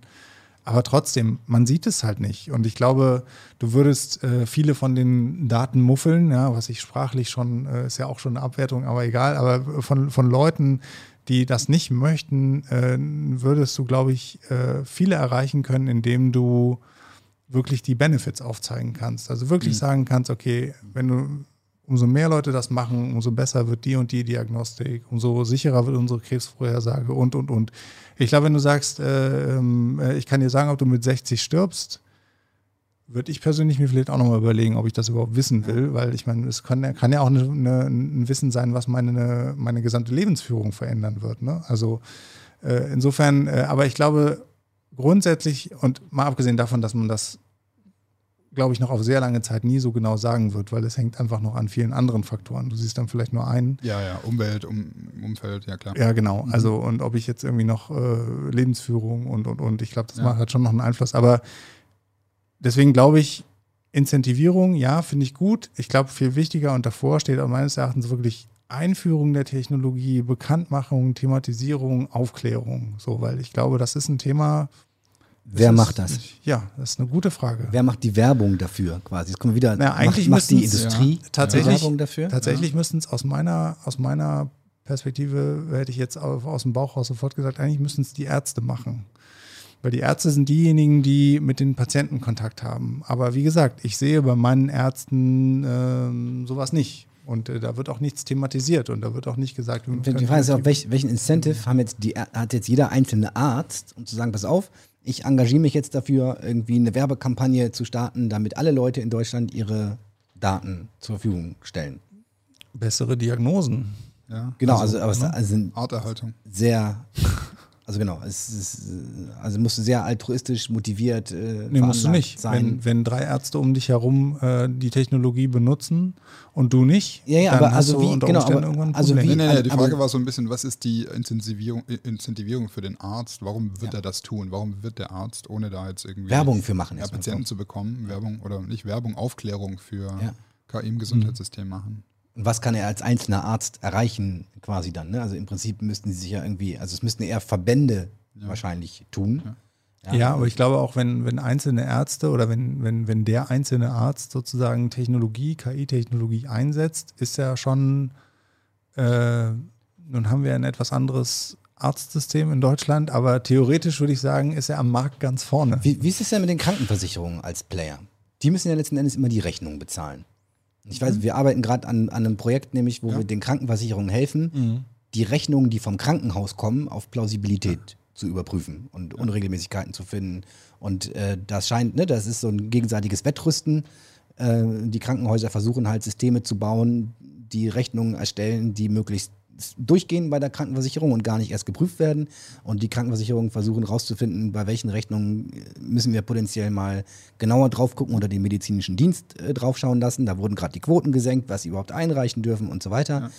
So, und, aber letzten Endes, also bezahlen tun die Rechnungen die Krankenversicherungen. Äh, die Krankenversicherungen leben einerseits von den Beiträgen und sind aber auch quasi halb staatlich, ganz staatlich eigentlich gesetzliche Krankenversicherungen, ähm, private nochmal ein bisschen außen vor. Und letzten Endes, wenn wir sagen, das Gesundheitssystem wird so viel besser durch ähm, KI-basierte Datenauswertung, müssten doch eigentlich die Krankenversicherungen quasi, also sind ja jen, also wenn man mal von der Industrie absieht, müssten ja eigentlich die Kranken, also ist natürlich das gesamte Gesundheitssystem als staatliches System äh, wäre besser dran mhm. und müsste mhm. quasi müsste das Bundes ersparen, müsste quasi dafür Werbung machen und sagen, bitte, ne, spenden Sie uns Ihre äh, Daten, dann machen wir hier alles besser. Und darunter hätten vielleicht die Krankenversicherungen noch Incentives, tatsächlich auch ähm, in dem Bereich aktiv zu werden und hätten tatsächlich vielleicht sogar auch die Möglichkeit, möglichst diskriminierungsfrei ähm, Thema Bonusprogramme und so weiter, die es ja gibt jetzt schon, die aber nicht beitragsrelevant sind in dem Sinne, sondern gibt es noch zusätzliche, weiß ich nicht, äh, was, weiß, weiß gar nicht ehrlich gesagt, was man da alles kriegen kann für die Bonuspunkte, die man da sammelt. Aber man kriegt Bonuspunkte auf jeden Fall. Ich glaube, man kann die sogar in Euro umwandeln, mehr oder weniger, aber egal. Ähm, genau, aber die wären doch eigentlich diejenigen, die, die sagen müssten, pass auf, liebe Versicherten, es äh, wäre total cool, wenn ihr hier mitmacht bei dieser Aktion und eure äh, Gesundheitsdaten zur Verfügung stellt, damit die Ärzte und die Krankenhäuser äh, bessere Diagnosen stellen können und euch gesunder halten können. Im Prinzip im, im äh, Verbund dann quasi mit dem Gesundheitsministerium. Ähm, keine Ahnung, wäre das nicht vielleicht ein Ich Ansatz? denke, das passiert schon. Also die Daten, also was ich jetzt kenne von der äh, Krankenversicherung, die ich habe in den USA, da kann man am Anfang so ein Health äh, Questionnaire ausfüllen Mhm. und da geht es auch darum, wie viel Sport machst du, was hast du für Ernährungsgewohnheiten, rauchst du, trinkst du Alkohol und so weiter. Mhm. Ähm, und diese Daten werden natürlich von der Krankenkasse dann ausgewertet Mhm. und äh, man kriegt dann so ein paar Goodies, wenn man da mitmacht. Also irgendwie, ich weiß jetzt gar nicht, was es war, 50, 50 Dollar. Julian hat gerade. Ja. noch mal ein bisschen recherchiert bei der TK Also die Krankenkassen haben das, glaube ich, schon auf dem Schirm Genau. und sind da auch schon aktiv. Da gibt es Ja. so ein, so ein Gesundheitsbonussystem, Ja. kannst du deine Gesundheitsdividende, Prämienanspruch Ja. verdoppeln. einen Monat lang das Tagesziel von 7000 Schritten erreichen, dann kriegst du zusätzliche Genau, Belohnungen ja. durch deine Ja. Partner. Und da Das fühlt jetzt- man sich jetzt okay damit irgendwie, oder? Ja. Das finde ich jetzt. Ja, aber Genau, das, sind, das ja. sind alles du, das ist aber quasi dein Doing. Genau, aber wir, wir wissen, also quasi dann weiß die Krankenkasse, wie viel du am Tag läufst und so weiter und vielleicht deinen Ruhepuls, genau. Und dann die Frage ist, was wird noch gemacht mit diesen Daten? Also Mhm, ja. es steht in den, Gesund in den Bedingungen quasi, also ich würde fast vermuten, in Deutschland steht nicht automatisch in den Bedingungen und deine Daten werden für alle Forschungszwecke jetzt damit freigegeben, sondern äh, potenziell wahrscheinlich nochmal ein Opt-in machen oder so. Ja. Aber genau, da müsste es ja im Prinzip äh, hingehen. Ich ja, aber, ich, ich ja. meinte aber auch mit der Aufklärung, also ich denke, das ist halt äh, ein Mechanismus, um Daten zu bekommen und Leute da äh, dazu zu ermuntern, die Daten auch zu geben. Aber mir ging es halt auch nochmal darum, die Technologie und sozusagen so die, die, also auch diese Zusammenhänge, ja. Ich benutze jetzt einen, einen was weiß ich, Melanom-Scanner und der ist eben umso äh, so besser, je mehr Leute da mitmachen. Also irgendwie sozusagen auf der Ebene so ein bisschen zu zeigen, okay, ähm, äh, wir brauchen bestimmte Daten, um auch bestimmte Gesundheitsleistungen auf einem gewissen Niveau hinzukriegen. Also ich habe da jetzt noch, wie gesagt, auch noch keine Lösung dafür, aber Ja. ich denke, ähm, das, äh, es ist einfach null erlebbar. Und auch wenn mich meine Krankenkasse jetzt kontaktieren würde und mir sagen würde, pass mal auf, äh, mit dem und dem Prämien, äh, du kannst in das, in das Prämiensystem einsteigen, wenn du die und die Daten freigibst, habe ich ja im Grunde genommen da gar keinen, also ich habe da ja gar kein, keine Beziehung zu dieser Botschaft, außer dass ich vielleicht jetzt denke, okay, cool, ich könnte jetzt Geld sparen, aber im Ja, also Grunde die- genommen hat das nichts ja. mit mir zu tun. Ja. Also genau, die Botschaft müsste ein bisschen klarer sein, was damit passiert. Und dann die nächste Frage ist aber die, dann hat die Versicherung diese Daten. Was macht sie denn denn jetzt damit als Ja. Versicherung? Also eigentlich, wo müssen die Daten dann hingehen? Die müssten in die Forschung gehen im Prinzip. Wer baut dann ein Produkt daraus Ja, hinterher? ich meine, die Industrie braucht dann die Daten. Ja. So, und kriegt die Und Industrie dann die Daten für lau quasi? privaten Daten der Patienten verdienen? Genau, das ist nämlich der Punkt. Ein, eine private Krankenkasse wahrscheinlich ja. Also denkbar wäre wahrscheinlich, Ja. dass eine Privatversicherung hingeht und sagt, pass auf, du kriegst den äh, Datenspendertarif, dann zahlst du im Monat 50 Euro weniger Mhm. und dafür stimmst du aber zu, dass wir all deine gesundheitlichen Vorgänge quasi ähm, hier aggregieren dürfen und im Prinzip für Forschungs- und Produktentwicklungsprozesse an die Industrie geben, ähm, damit sie für ein besseres Gesundheitssystem quasi Ja, verwendet dass, dass sie besser, bessere Produkte entwickeln Ja. können für eine bessere Ja. Gesundheitsversorgung. Also ich vermute ja. mal, diese ganze Debatte mit der, du kannst es nicht vollständig anonymisieren, weil du hast dann irgendwann mehrere Datenquellen und Ja. dann kannst du wieder zurückverfolgen.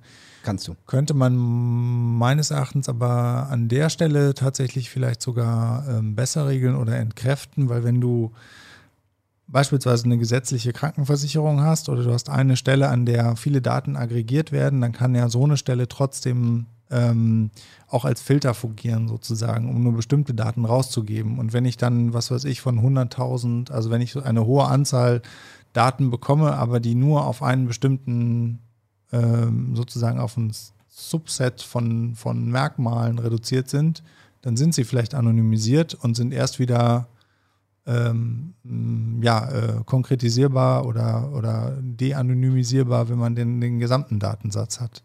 Ja, also, also ist das, glaube ich, sehr, sehr schwierig. Ich habe mal verschiedene Vorträge mir darüber angehört, ähm, warum es so schwierig ist, Daten wirklich zu anonymisieren. Und selbst, es kann selbst, selbst wenn du heute der Meinung bist, dass das dann in diesem Fall die Daten anonymisieren, du weißt halt nicht, welche Datensätze es noch in Zukunft geben wird. Und es gibt einfach. Ja, klar. Also, du wirst es niemals zu 100% anonymisieren können.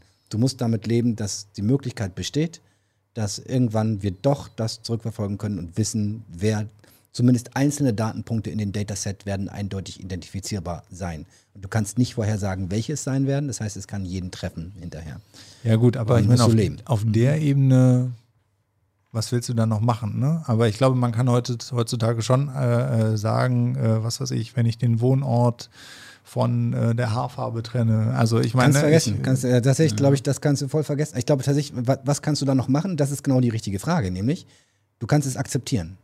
Du kannst mhm. sagen, ja, es wird, also äh, wir wahrscheinlich äh, werden wir einzelne Personen trotz aller Pseudo- und Anonymisierung dennoch später identifizieren können durch äh, und, verschiedene Datasets. Und wie entscheidest und das, du dann, welche Anonymisierung jeden, du noch vornimmst? Das kann jeden treffen. Ja, du machst es so gut wie möglich ja, nach dem derzeitigen Stand der Technik und indem du jeweils nur die Daten, wie du richtig gesagt hast, indem du jeweils nur die Daten verwendest, die du wirklich brauchst für den Prozess und äh, auch nur die Daten shares, die jeweils gebraucht werden und nicht immer alles einfach so. Wobei es manchmal auch schwierig ist, weißt du selber, wenn du KI-Modelle brauchst, du weißt manchmal nicht, wo die entscheidenden Features drinstecken. Und ja, natürlich, ja, ja. würden wir auch immer sagen, wenn wir äh, KI-Modelle bauen, wir sollen irgendwie, wir haben Input-Daten und wir haben einen Output-Daten, was wir, was wir predikten wollen, würden wir immer sagen, gib uns erstmal alles. Mhm. Ich weiß noch nicht genau, woran wir es erkennen können. Gib mhm. uns erstmal alles. Und ich glaube auch, dass dann dieses Opt-in oder dieses eben Opt-out dann so funktionieren muss, dass man im Prinzip bereit ist, dann mit dem Restrisiko zu leben, dass ja. man eben rückverfolgbar ist, rückverfolgbar ist. Kann passieren. anders kann ich es mir nicht vorstellen. Das mhm. ist, ja. Anders wird es zu komplex, glaube ich, zu regeln, zu, ja. auch zu verstehen. Und, und ich glaube tatsächlich ist halt total wichtig, den Benefit dafür in den, in den Vordergrund zu stellen. Vielleicht können wir darüber auch noch mal ein bisschen sprechen. Also wir haben es, glaube ich, nur angerissen, was die Benefits sein könnten und was, was, was die quasi tatsächlich sind. Und tatsächlich dann, letzten Endes muss man dann auch in der, in der Kommunikation, glaube ich, und im öffentlichen Diskurs ähm, die Benefits halt auch dann gegenüberstellen dem Risiko. Und dieses Risiko, wie gesagt, das wird da bleiben. Das wird immer, mhm. man wird einzelne Leute identifizieren können. Wird so sein. Vielleicht sogar, Worst Case, äh, werden sogar zukünftige Technologien es uns ermöglichen, leider dann doch einen Großteil der äh, Datenpunkte doch wieder mappen zu können. Weiß man jetzt nicht. Kann mhm. passieren. Das Entscheidende ist ja, es kann jeden treffen, der da mitmacht. Ähm, aus heutiger Sicht eher ein geringer Anteil. So, aber dennoch muss es für dich okay sein, falls es dich trifft. Muss für dich okay sein. Jetzt wollen wir ja darüber, darüber sprechen, aber okay, aber warum solltest du bereit sein, das zu tun? So, warum, ähm, also welche Vorteile, und jetzt nicht nur tatsächlich für dich selber, sondern tatsächlich auch für die, für die Gesellschaft können sich daraus ergeben. Wir haben so ein paar Stichworte vorhin genannt, so mit, äh, mit präventiver Medizin. Ähm, ich meine, vielleicht können wir auch mal darüber sprechen, was gibt es denn tatsächlich heute schon? Ja, was, was, weil wie Sirko schon richtig sagte, mein Eindruck ist auch, wenn man zumindest in Deutschland zum Arzt geht oder ins Krankenhaus, der sich überhaupt nichts von KI, gar nichts. Es gibt ganz vereinzelte Praxen, von denen ich gehört habe, die da tatsächlich schon sehr advanced unterwegs sind, aber äh, quasi so gefühlt in 99 Prozent der Fälle ist, also findet da keine KI statt. Was sind denn die, die Felder, wo du, wo du sagst, dass du gehört hast von Praxen, die advanced und also was für Art, was für, eine, für ein Teilbereich der Medizin ist das denn? Kannst du das sagen? Ähm, Habe ich jetzt kein konkretes Beispiel okay. gerade, aber wir hatten also es war eine Praxis in Norddeutschland tatsächlich. Ich habe auf so einem Ende letzten Jahres habe ich einen, einen, Vortrag über KI in Life Sciences gehalten in, in Hamburg und da war auch unter anderem waren da die ähm, Verbandsvertreter des Life Science Verbandes Norddeutschland und so weiter äh, vor Ort und mit denen habe ich noch, ich habe quasi einen auch eher ähm, kritischen Vortrag äh, gehalten zu dem Thema, da passiert viel zu wenig und da haben wir danach uns noch unterhalten. Er sagte, ja, grundsätzlich hast du recht. Es gibt aber tatsächlich hier zum Beispiel, da gibt es so und so eine Praxis und ähm, die machen schon total viel in dem Bereich und sind, versuchen sich die neuesten Technologien zu besorgen und ähm, den Melanomscanner hier und Chatbot da und äh, keine Ahnung, ja. Ähm, So, und, und ich glaube aber tatsächlich, was man ja, wenn man die Medien verfolgt und gerade so, wenn man sich, wie wir speziell für KI interessiert, liest man immer wieder von allen möglichen tollen Dingen, die, die passieren und schon möglich sind oder sein sollen mit KI.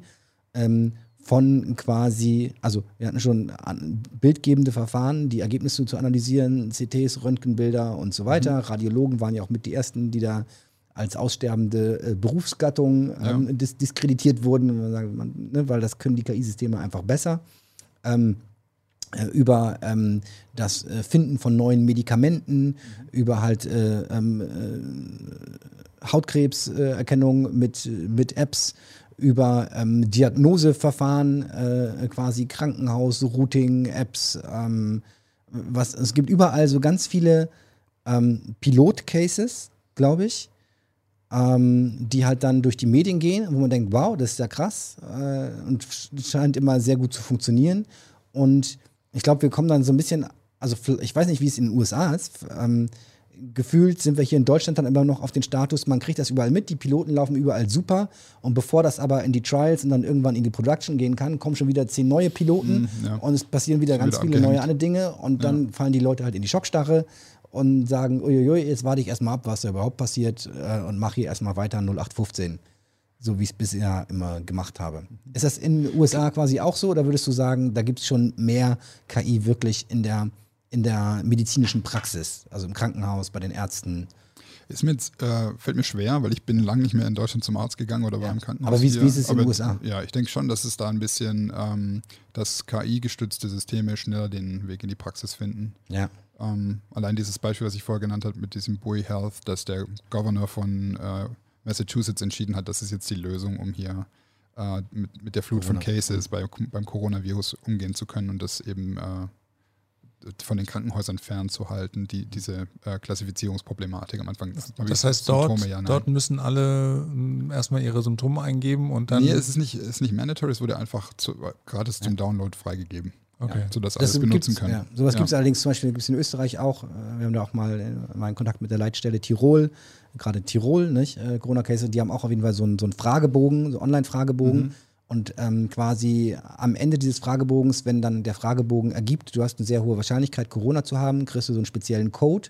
Und mit diesem Code kannst du überhaupt erst zum Testcenter gehen und mhm. da einen mhm. Test machen quasi. Ja, die, die, die Frage wäre ja. Ähm, also ich was, bin auch nicht begeistert von meiner aktuellen Gesundheitsversorgung und wie ja. äh, AI unterstützt die ist oder sowas. Ich gehe auch noch zum äh, jährlichen Checkup und wird, dann wird Blut entnommen, dann warte ich irgendwie auf die Ergebnisse, die kommen dann irgendwann in so ein Portal ähm, ich denke, da ist die Finanzbranche viel weiter mit so Tracking von deinen Finanzen und der Zeitverlauf und so. Mhm. Das ist immer so eine Momentaufnahme, wo ich denke, ich mache das jedes Jahr. Da muss doch irgendwo mal so ein Plot sein, wo man die Werte halt sehen kann, wie die sich verändern, weil das ist ja eigentlich mhm. das Spannende, oder? Also da, da hinkt, hinkt glaube ich, global die Gesundheit, das Gesundheitswesen hinterher. Ja, und die entscheidende Frage, ne, was, was ja. passiert, wenn das, wenn das KI-System, also wenn sozusagen, ja, wenn, wenn die KI sagt, äh, Therapie A und der Arzt sagt Therapie B. Ja. Ne? Also ja. dann, ähm, wie, wie löst man diesen, diesen Konflikt eigentlich ja, wenn auf? Die, wenn die KI so. erstmal überhaupt was sagen würde, ja, das, das wäre ja schon mal. Das sind wir wahrscheinlich noch nicht, ja. Wäre schon mal gut. Ja, aber also die Frage ist, sind wir da noch nicht, weil die KI das noch nicht kann? Glaube ich oder, nicht. Oder glaube ich nämlich auch nicht. Oder sind wir da noch nicht, weil wir es nicht schaffen, das irgendwie auf die Straße zu bringen? Ich glaube, es ist so ein bisschen ein Mix. Also meine Wahrnehmung jetzt, ich kann es nicht mit Daten belegen, ist so, es braucht ja dann auch immer das Reimbursement von den Krankenkassen, also es muss unterstützt werden mhm. finanziell und da ist schon mal eine Hürde und die Krankenkassen sind auch eher konservativ. Mhm. Ähm, es gibt ja das Game CMS in den äh, USA, die hat jetzt heute Viz AI für die Auswertung von radiologischen, also CT-Scans bei Stroke mhm. ähm, zum Reimbursement freigegeben. Schlaganfall, ja. Schlaganfall, genau. Ähm, und, und dann ist auch so ein bisschen die, ähm, ich glaube, so die, die Community von Ärzten sieht schon auch irgendwie die künstliche Intelligenz als, als existenzielle Gefahr und wahrscheinlich auch zu Recht. Mhm. Und ich glaube nicht, dass es da auch so viel, also es bräuchte da viel mehr Befürworter, die dann auch die Chance sehen. Ähm, und sich da positionieren, weil es wird diese medizinischen Kompetenzen geben, wir haben es ganz am Anfang besprochen, es muss diesen sozial fähigen, empathischen Experten geben, der halt weiß, was es bedeutet und das kommunizieren und, und transportieren kann.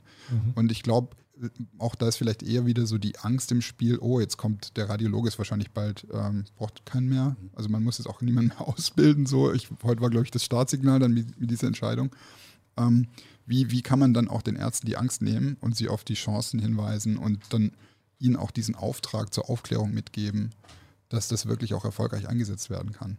Und da sehe ich auch keine großen Unterschiede zwischen USA und Deutschland. Ich glaube, da tun sich alle momentan schwer. Mhm. Und es ist industriegetrieben. Die Industrie kommt dann mit dem coolen neuen Produkt, wo dann alle mit den Augen, äh, also die Augen aufschlagen und sagen, wow, das kann man jetzt machen. Also es gibt mhm. jetzt eine App, die mir sagen, die weiß, wann ich rauchen will und 99% Genauigkeit und so, welche Trigger das sind und so.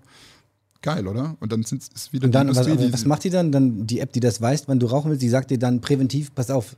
Jetzt wirst äh, du gleich rauchen wollen. Genau. Erinnere dich dran, dass du es nicht, wolltest. nicht wolltest. Ja. Okay, ah, witzig. Und funktioniert okay. besser als Medikamente und diese Nikotinstreifen. Mhm. Ja.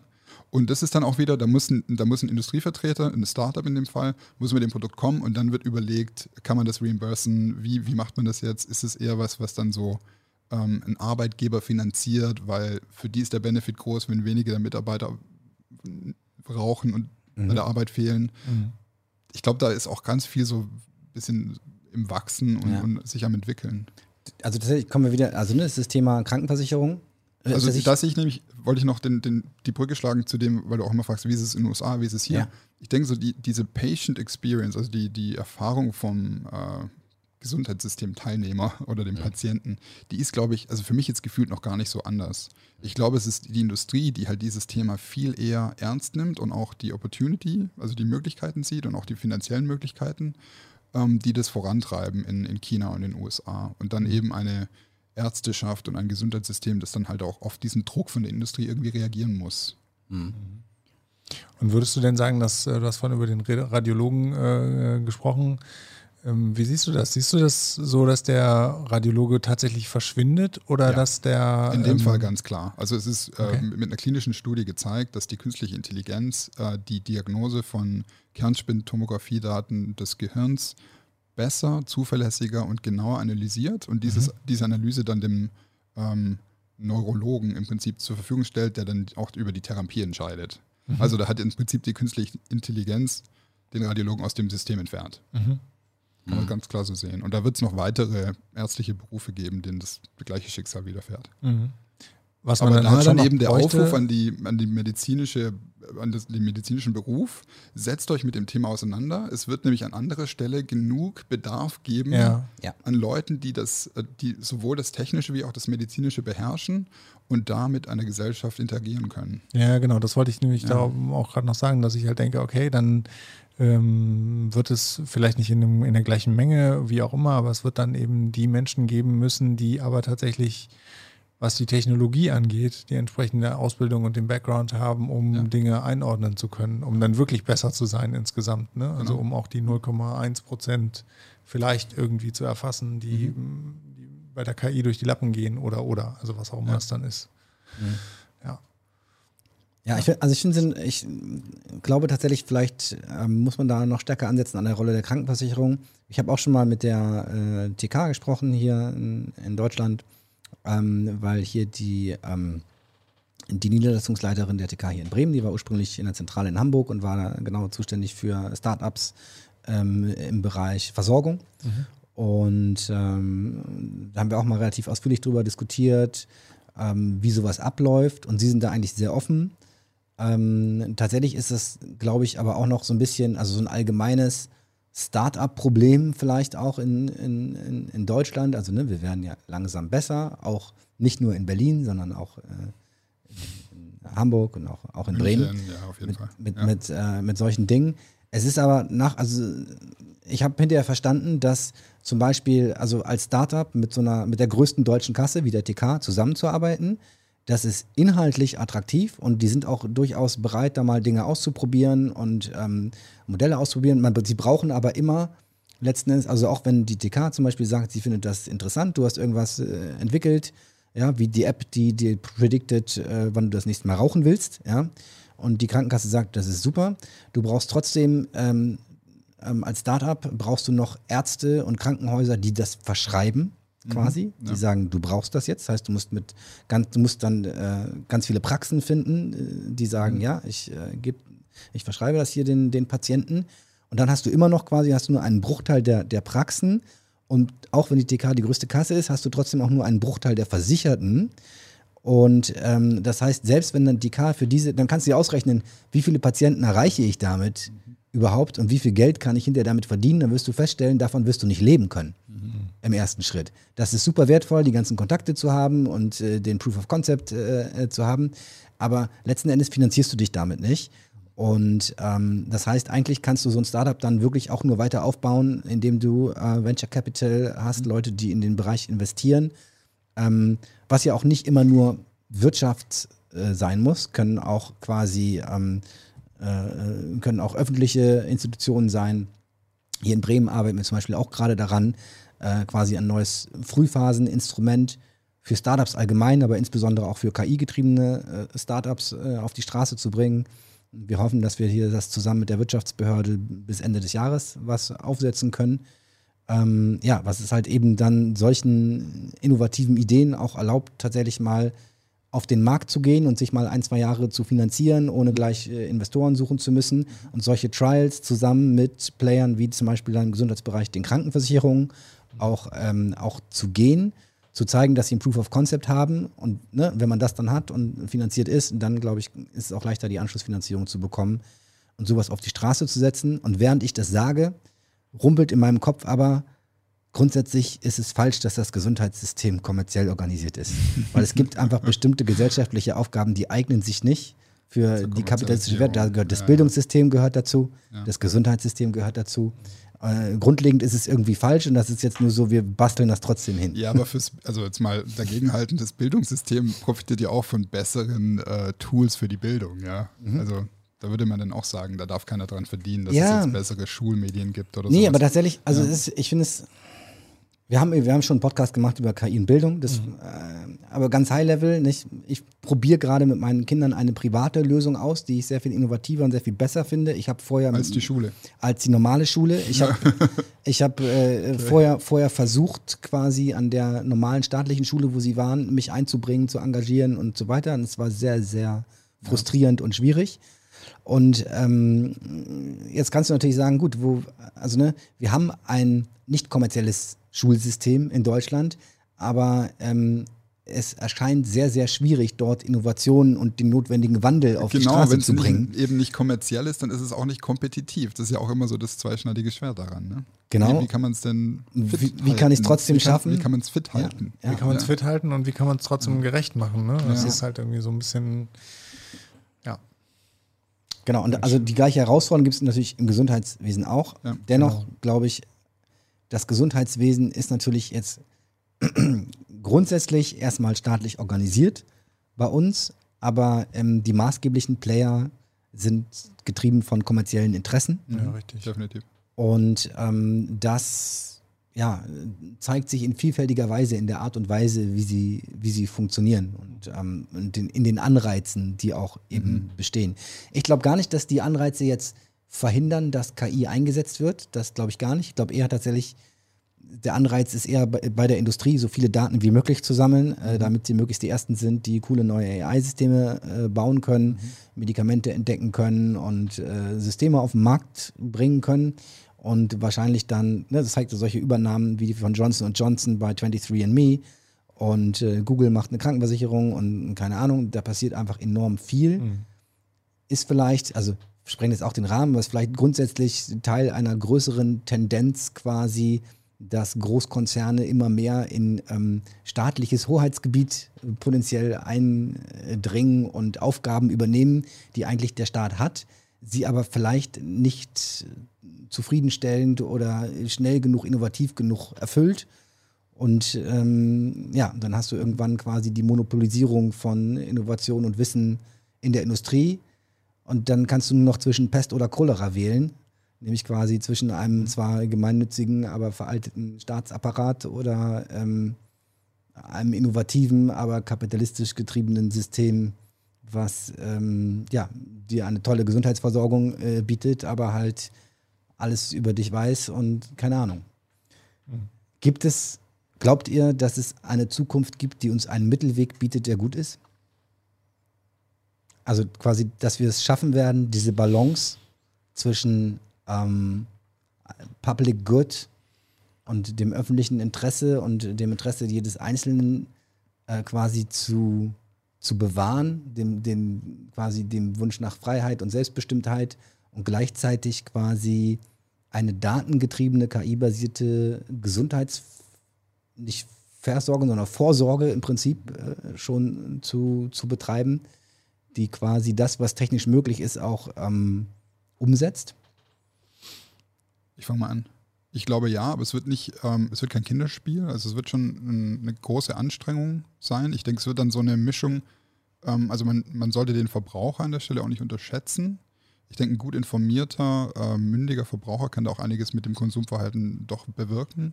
Ich glaube, gerade so dieses Frontend von dieser Prävention, diese äh, Digital Health Tools, die sind ja schon sehr im Einsatz, auch wo sich jeder auch kümmert um seine eigene Gesundheit und auch die Daten für sich selber einsetzt. Ähm, es braucht aber natürlich auch, weil eben ähm, große Industrieplayer profitgetrieben agieren, braucht es eine gewisse Regulation, die natürlich dann von staatlicher Ebene kommen muss.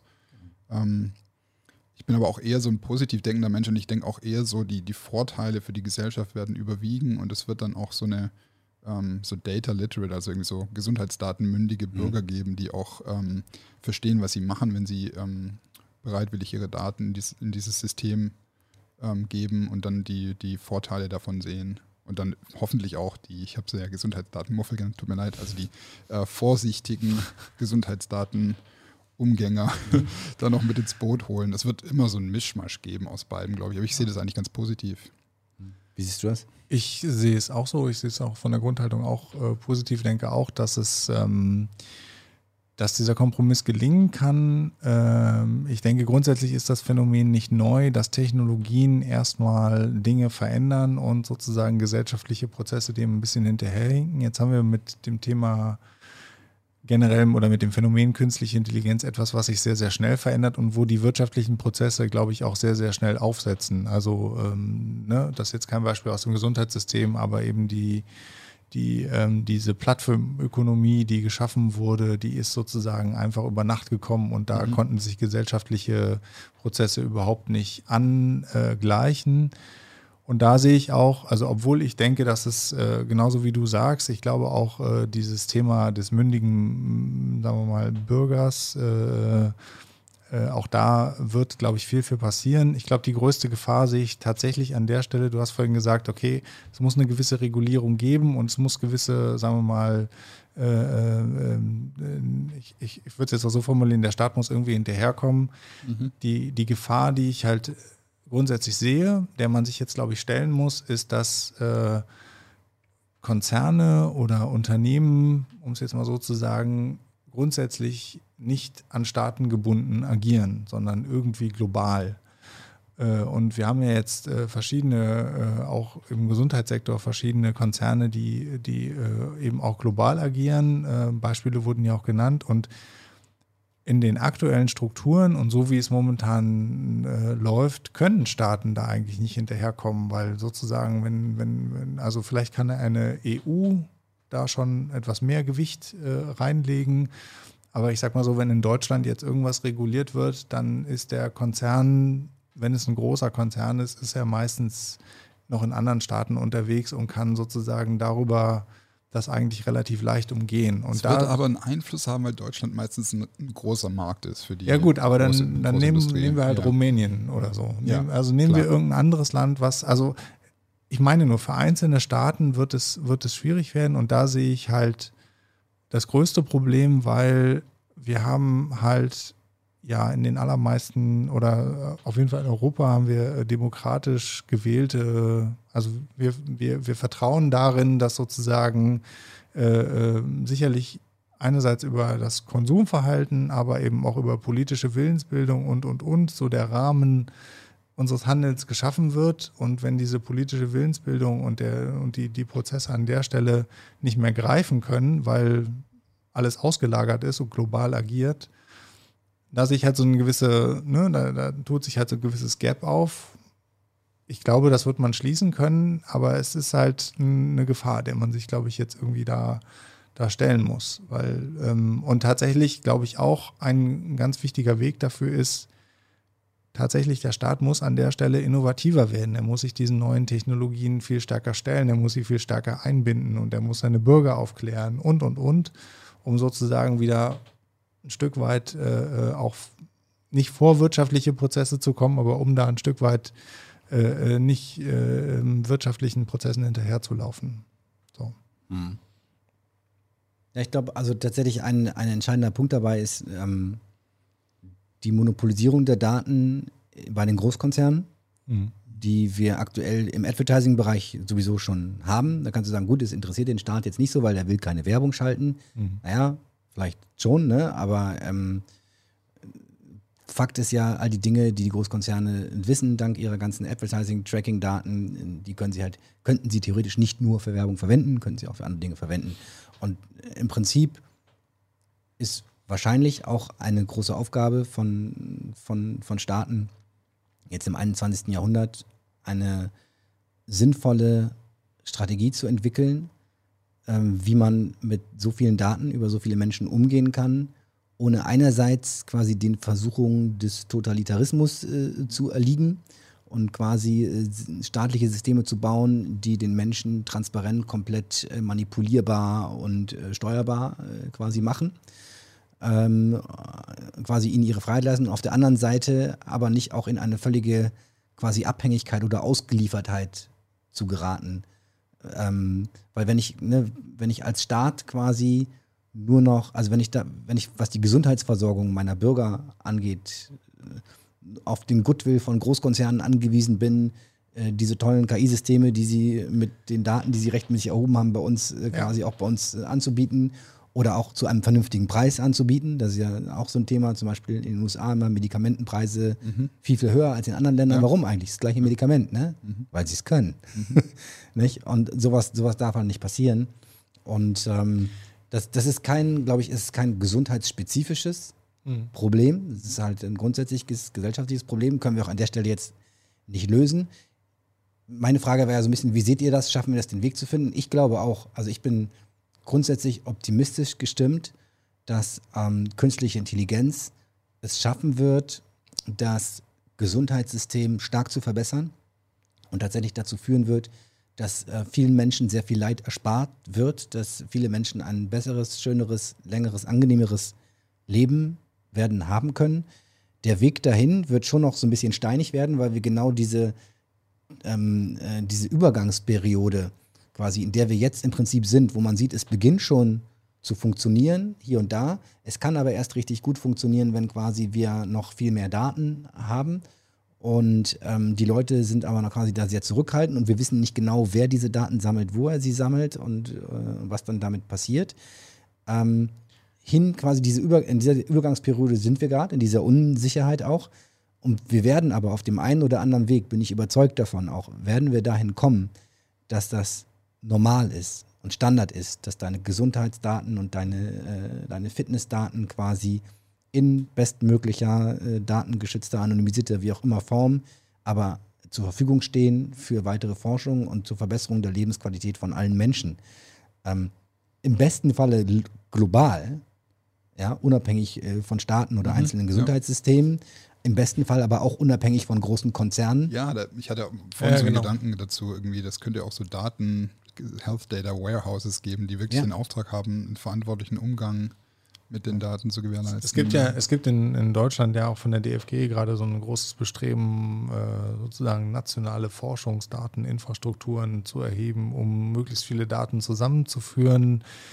Ähm, gut, wie weit das geht, also es ist groß angelegt und es ist auch über verschiedene Disziplinen tatsächlich, äh, um auch möglichst viele Faktoren äh, da zu berücksichtigen, gibt es auch ein NFDI, heißen die in Health. Bremen ist da zum Beispiel auch ganz, ganz groß beteiligt. Also es gibt solche Initiativen, aber genau das, an das anschließend, was du gerade gesagt hast, ich denke halt auch im Sinne einer Marktwirtschaft, zumindest so wie ich mir Marktwirtschaft an der Stelle vorstelle, ähm, äh, finde ich es einfach wichtig, dass diese Daten nicht, also äh, hinter irgendwelchen Konzerntüren verschwinden, die dann auch für zukünftige Anwendungen im Grunde genommen das Monopol auf den Daten haben und gar nicht unbedingt mehr auf dem, ähm, jetzt auf dem Produkt, ne, sondern äh, einfach dadurch, weil sie die Daten haben, die Produkte in den Markt bringen können und äh, andere innovative Startups, äh, wie auch immer, Leute gar nicht die Möglichkeit haben, dahin zu kommen, weil eben ähm, weil sie die, die Grundlage, in dem Fall Ja. vielleicht die Daten nicht haben. So, das, ähm, und da eine gute Balance zu finden. Ne? Also natürlich, äh, ähm, glaube ich, kann es auch nicht nur staatliche Daten geben und es ist auch okay, wenn, also so, äh, aber dieses Ökosystem rund um, um die Daten, das irgendwie zu, zu ähm, ins Leben zu rufen und da auch dafür zu sorgen, dass neue Player und neue Anwendungen an den, an den Markt kommen, das ist, glaube ich, ein wichtiger Punkt. Und das fällt uns wahrscheinlich bei Gesundheitsdaten ganz besonders auf, weil wir da immer denken, okay, wenn ich die jetzt weggegeben habe, dann haben die die und dann Ja. äh, wissen die das. Wie auch immer. Ja. Sehr Das heißt, spannend. Ja, die Frage ist, was mich zum Abschluss vielleicht noch interessieren würde, also was, was können wir tun? Ja, was können wir tun, um das in die richtige Richtung vielleicht zu lenken? Einerseits, was können wir aus, ähm, aus Sicht der Forschung tun? Was können wir aus, was kann die Industrie quasi äh, beitragen? Wir haben, wir haben schon, was, was können Startups äh, beitragen? Im Prinzip haben wir die drei Fraktionen haben wir ja an, an einem Tisch heute. Ich, ich habe verstanden und ich nehme mit quasi, eigentlich ähm, kann man wahrscheinlich noch sehr viel proaktiver ähm, versuchen, mit den möglichen Playern für eine solche, für solche Trials und eine solche Finanzierung, wie eben den Krankenversicherungen äh, zum Beispiel, ähm, zusammenzuarbeiten und auch Werbung dafür zu machen, dass mehr Startups sich mit solchen Problemen aus diesem Bereich beschäftigen.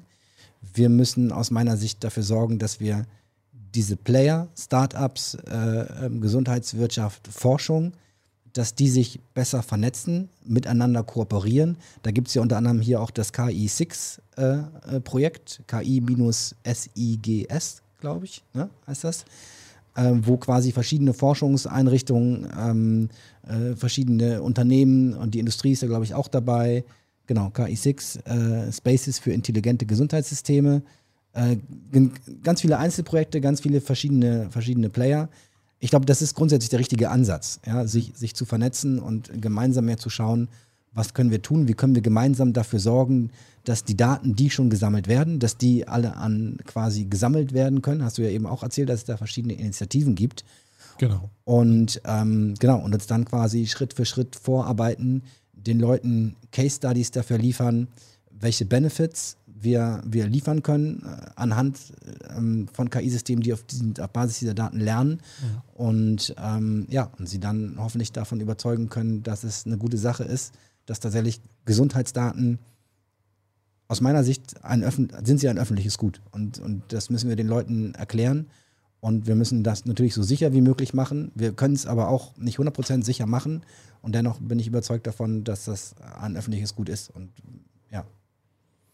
Ja, also ich hätte jetzt auch spontan gesagt, die, die ähm, Plattform äh, dafür zu entwerfen, wie das an vielen Stellen, wie gesagt, über diese NFDI-Initiative, das KI6 und äh, das ist ja auch ein, ähm, meine ich, gefördert übers BMWI, ne? Ja, als genau. eine Innovations, äh, wie nannten sie sich, Innovationsplattform oder so. Also auf jeden Fall denke ich, an der Stelle kann man wirklich äh, Forschung, verschiedene Player und Startups zusammenbringen, Daten zur Verfügung stellen, vielleicht auch KI dazu nutzen, neue Daten zu erzeugen. Es müssen vielleicht nicht in jedem Fall immer echte Daten, also Daten sein, die äh, also echte Daten sein, sondern es gibt äh, auch eine ganze Reihe Ansätze, wie auch mit Hilfe von KI neue Daten erzeugt, neue Datensätze erzeugt werden können. Ist aber auch ein relativ, sag ich mal, junges oder äh, auf jeden Fall noch ein stark beforschtes Feld, äh, weil natürlich muss man dann sicherstellen, dass man nicht irgendwelche Artefakte in den Daten hat, also irgendwelche systematischen Effekte, die man dann hinterher wieder, oh Wunder, rausbekommt.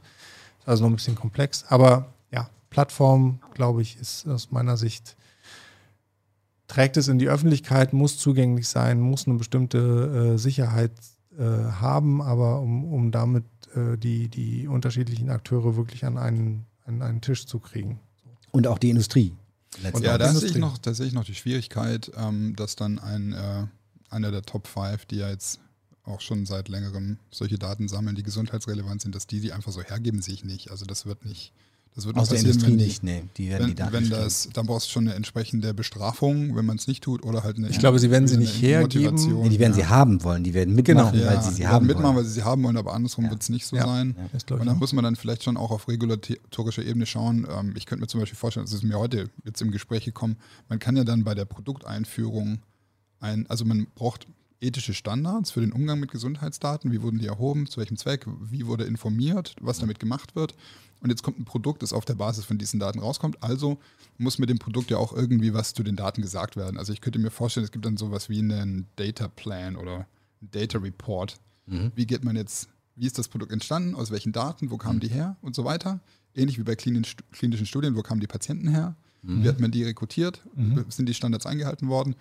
Und dann auch im Lifetime, weil ja die, die KI lernt im Betrieb, wie ist die Strategie, mit den Daten umzugehen und wer hat Zugang und so weiter. Und da kann man das dann reinbringen, weil dann hängt es eben an der Zulassung, da ist der Profit dran geknüpft für die, mhm. ähm, für die Industrieplayer.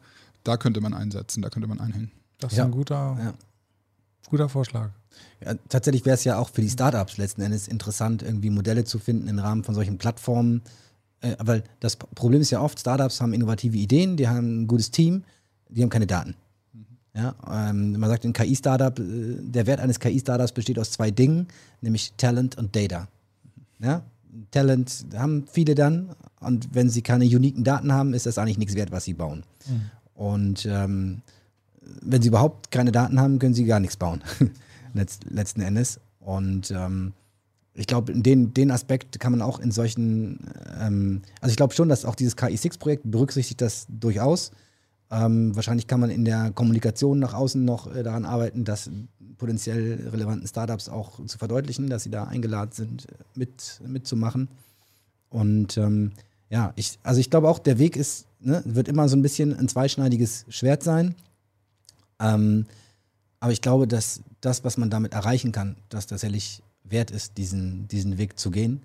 Und wichtig ist ja auch tatsächlich dann hinterher, dass wenn ich eigentlich, ich weiß gar nicht, wie das beim KI6-Projekt äh, ist, dass auch jeder einzelne Arzt oder jede Ärztin, ähm, an wen wendet die sich eigentlich? Wenn, wenn die irgendwo im Internet gelesen hat, mhm. ne, dann hat eine Hautärztin hat im Internet gelesen, jetzt gibt es da irgendwie äh, ein System, was ähm, ja, mich unterstützen kann. Oder, Im Zweifelsfall an den Hersteller.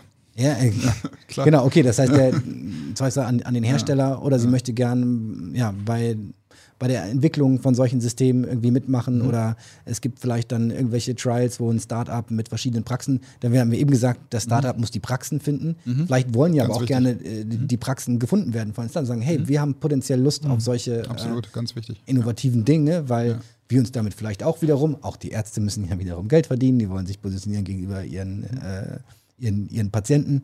Ähm, das könnte ja potenziell auch, ähm, ich weiß nicht, gibt es so eine Plattform eigentlich, wo quasi Ärzte sagen können, hier, wir hätten Lust auf innovative Startups, ähm, komm doch mal zu uns, gibt es glaube ich gar nicht. Ne? Nee, ne? ist mir nicht bekannt.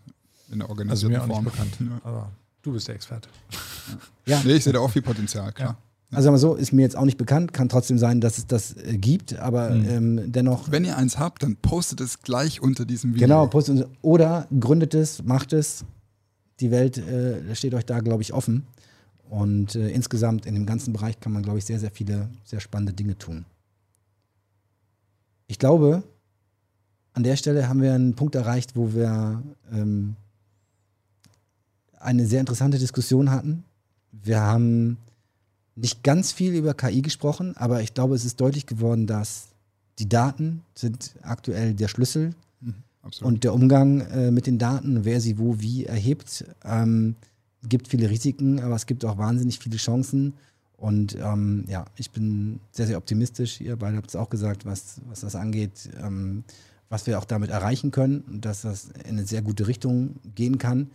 Ähm, ich glaube, es ist wichtig und wir müssen alle auch versuchen, selbst wir, haben wir jetzt gemerkt, auch glaube ich im Gespräch, selbst wir müssen versuchen, nicht immer gleich die negativen Aspekte und die Gefahren so äh, zu thematisieren, es ist wichtig, dass man die thematisiert, aber ich glaube, es genauso wichtig, dass man die Chancen auch thematisiert und dass man die vor allen Dingen auch kommuniziert. Und aufklärt, ja, genau. Und aufklärt. Vielleicht haben wir einen Beitrag dazu geleistet heute. Ja, schauen wir mal, genau. Vielen Dank, dass du da warst. Ja, vielen Dank euch. Extra aus den USA Extra angereist. Das Highlight. genau, das Highlight. Ich hoffe, ja. der Rest äh, deines Aufenthalts hier in Deutschland ist trotzdem auch okay, auch wenn die schönste Zeit jetzt vorbei ist. genau.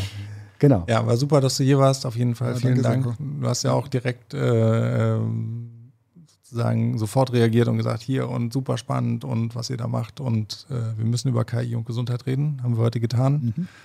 Und in diesem Sinne Danke dir und danke allen fürs Zuhören. Ja, bis zum nächsten Mal. Bis zum nächsten Mal. Ciao. Ciao.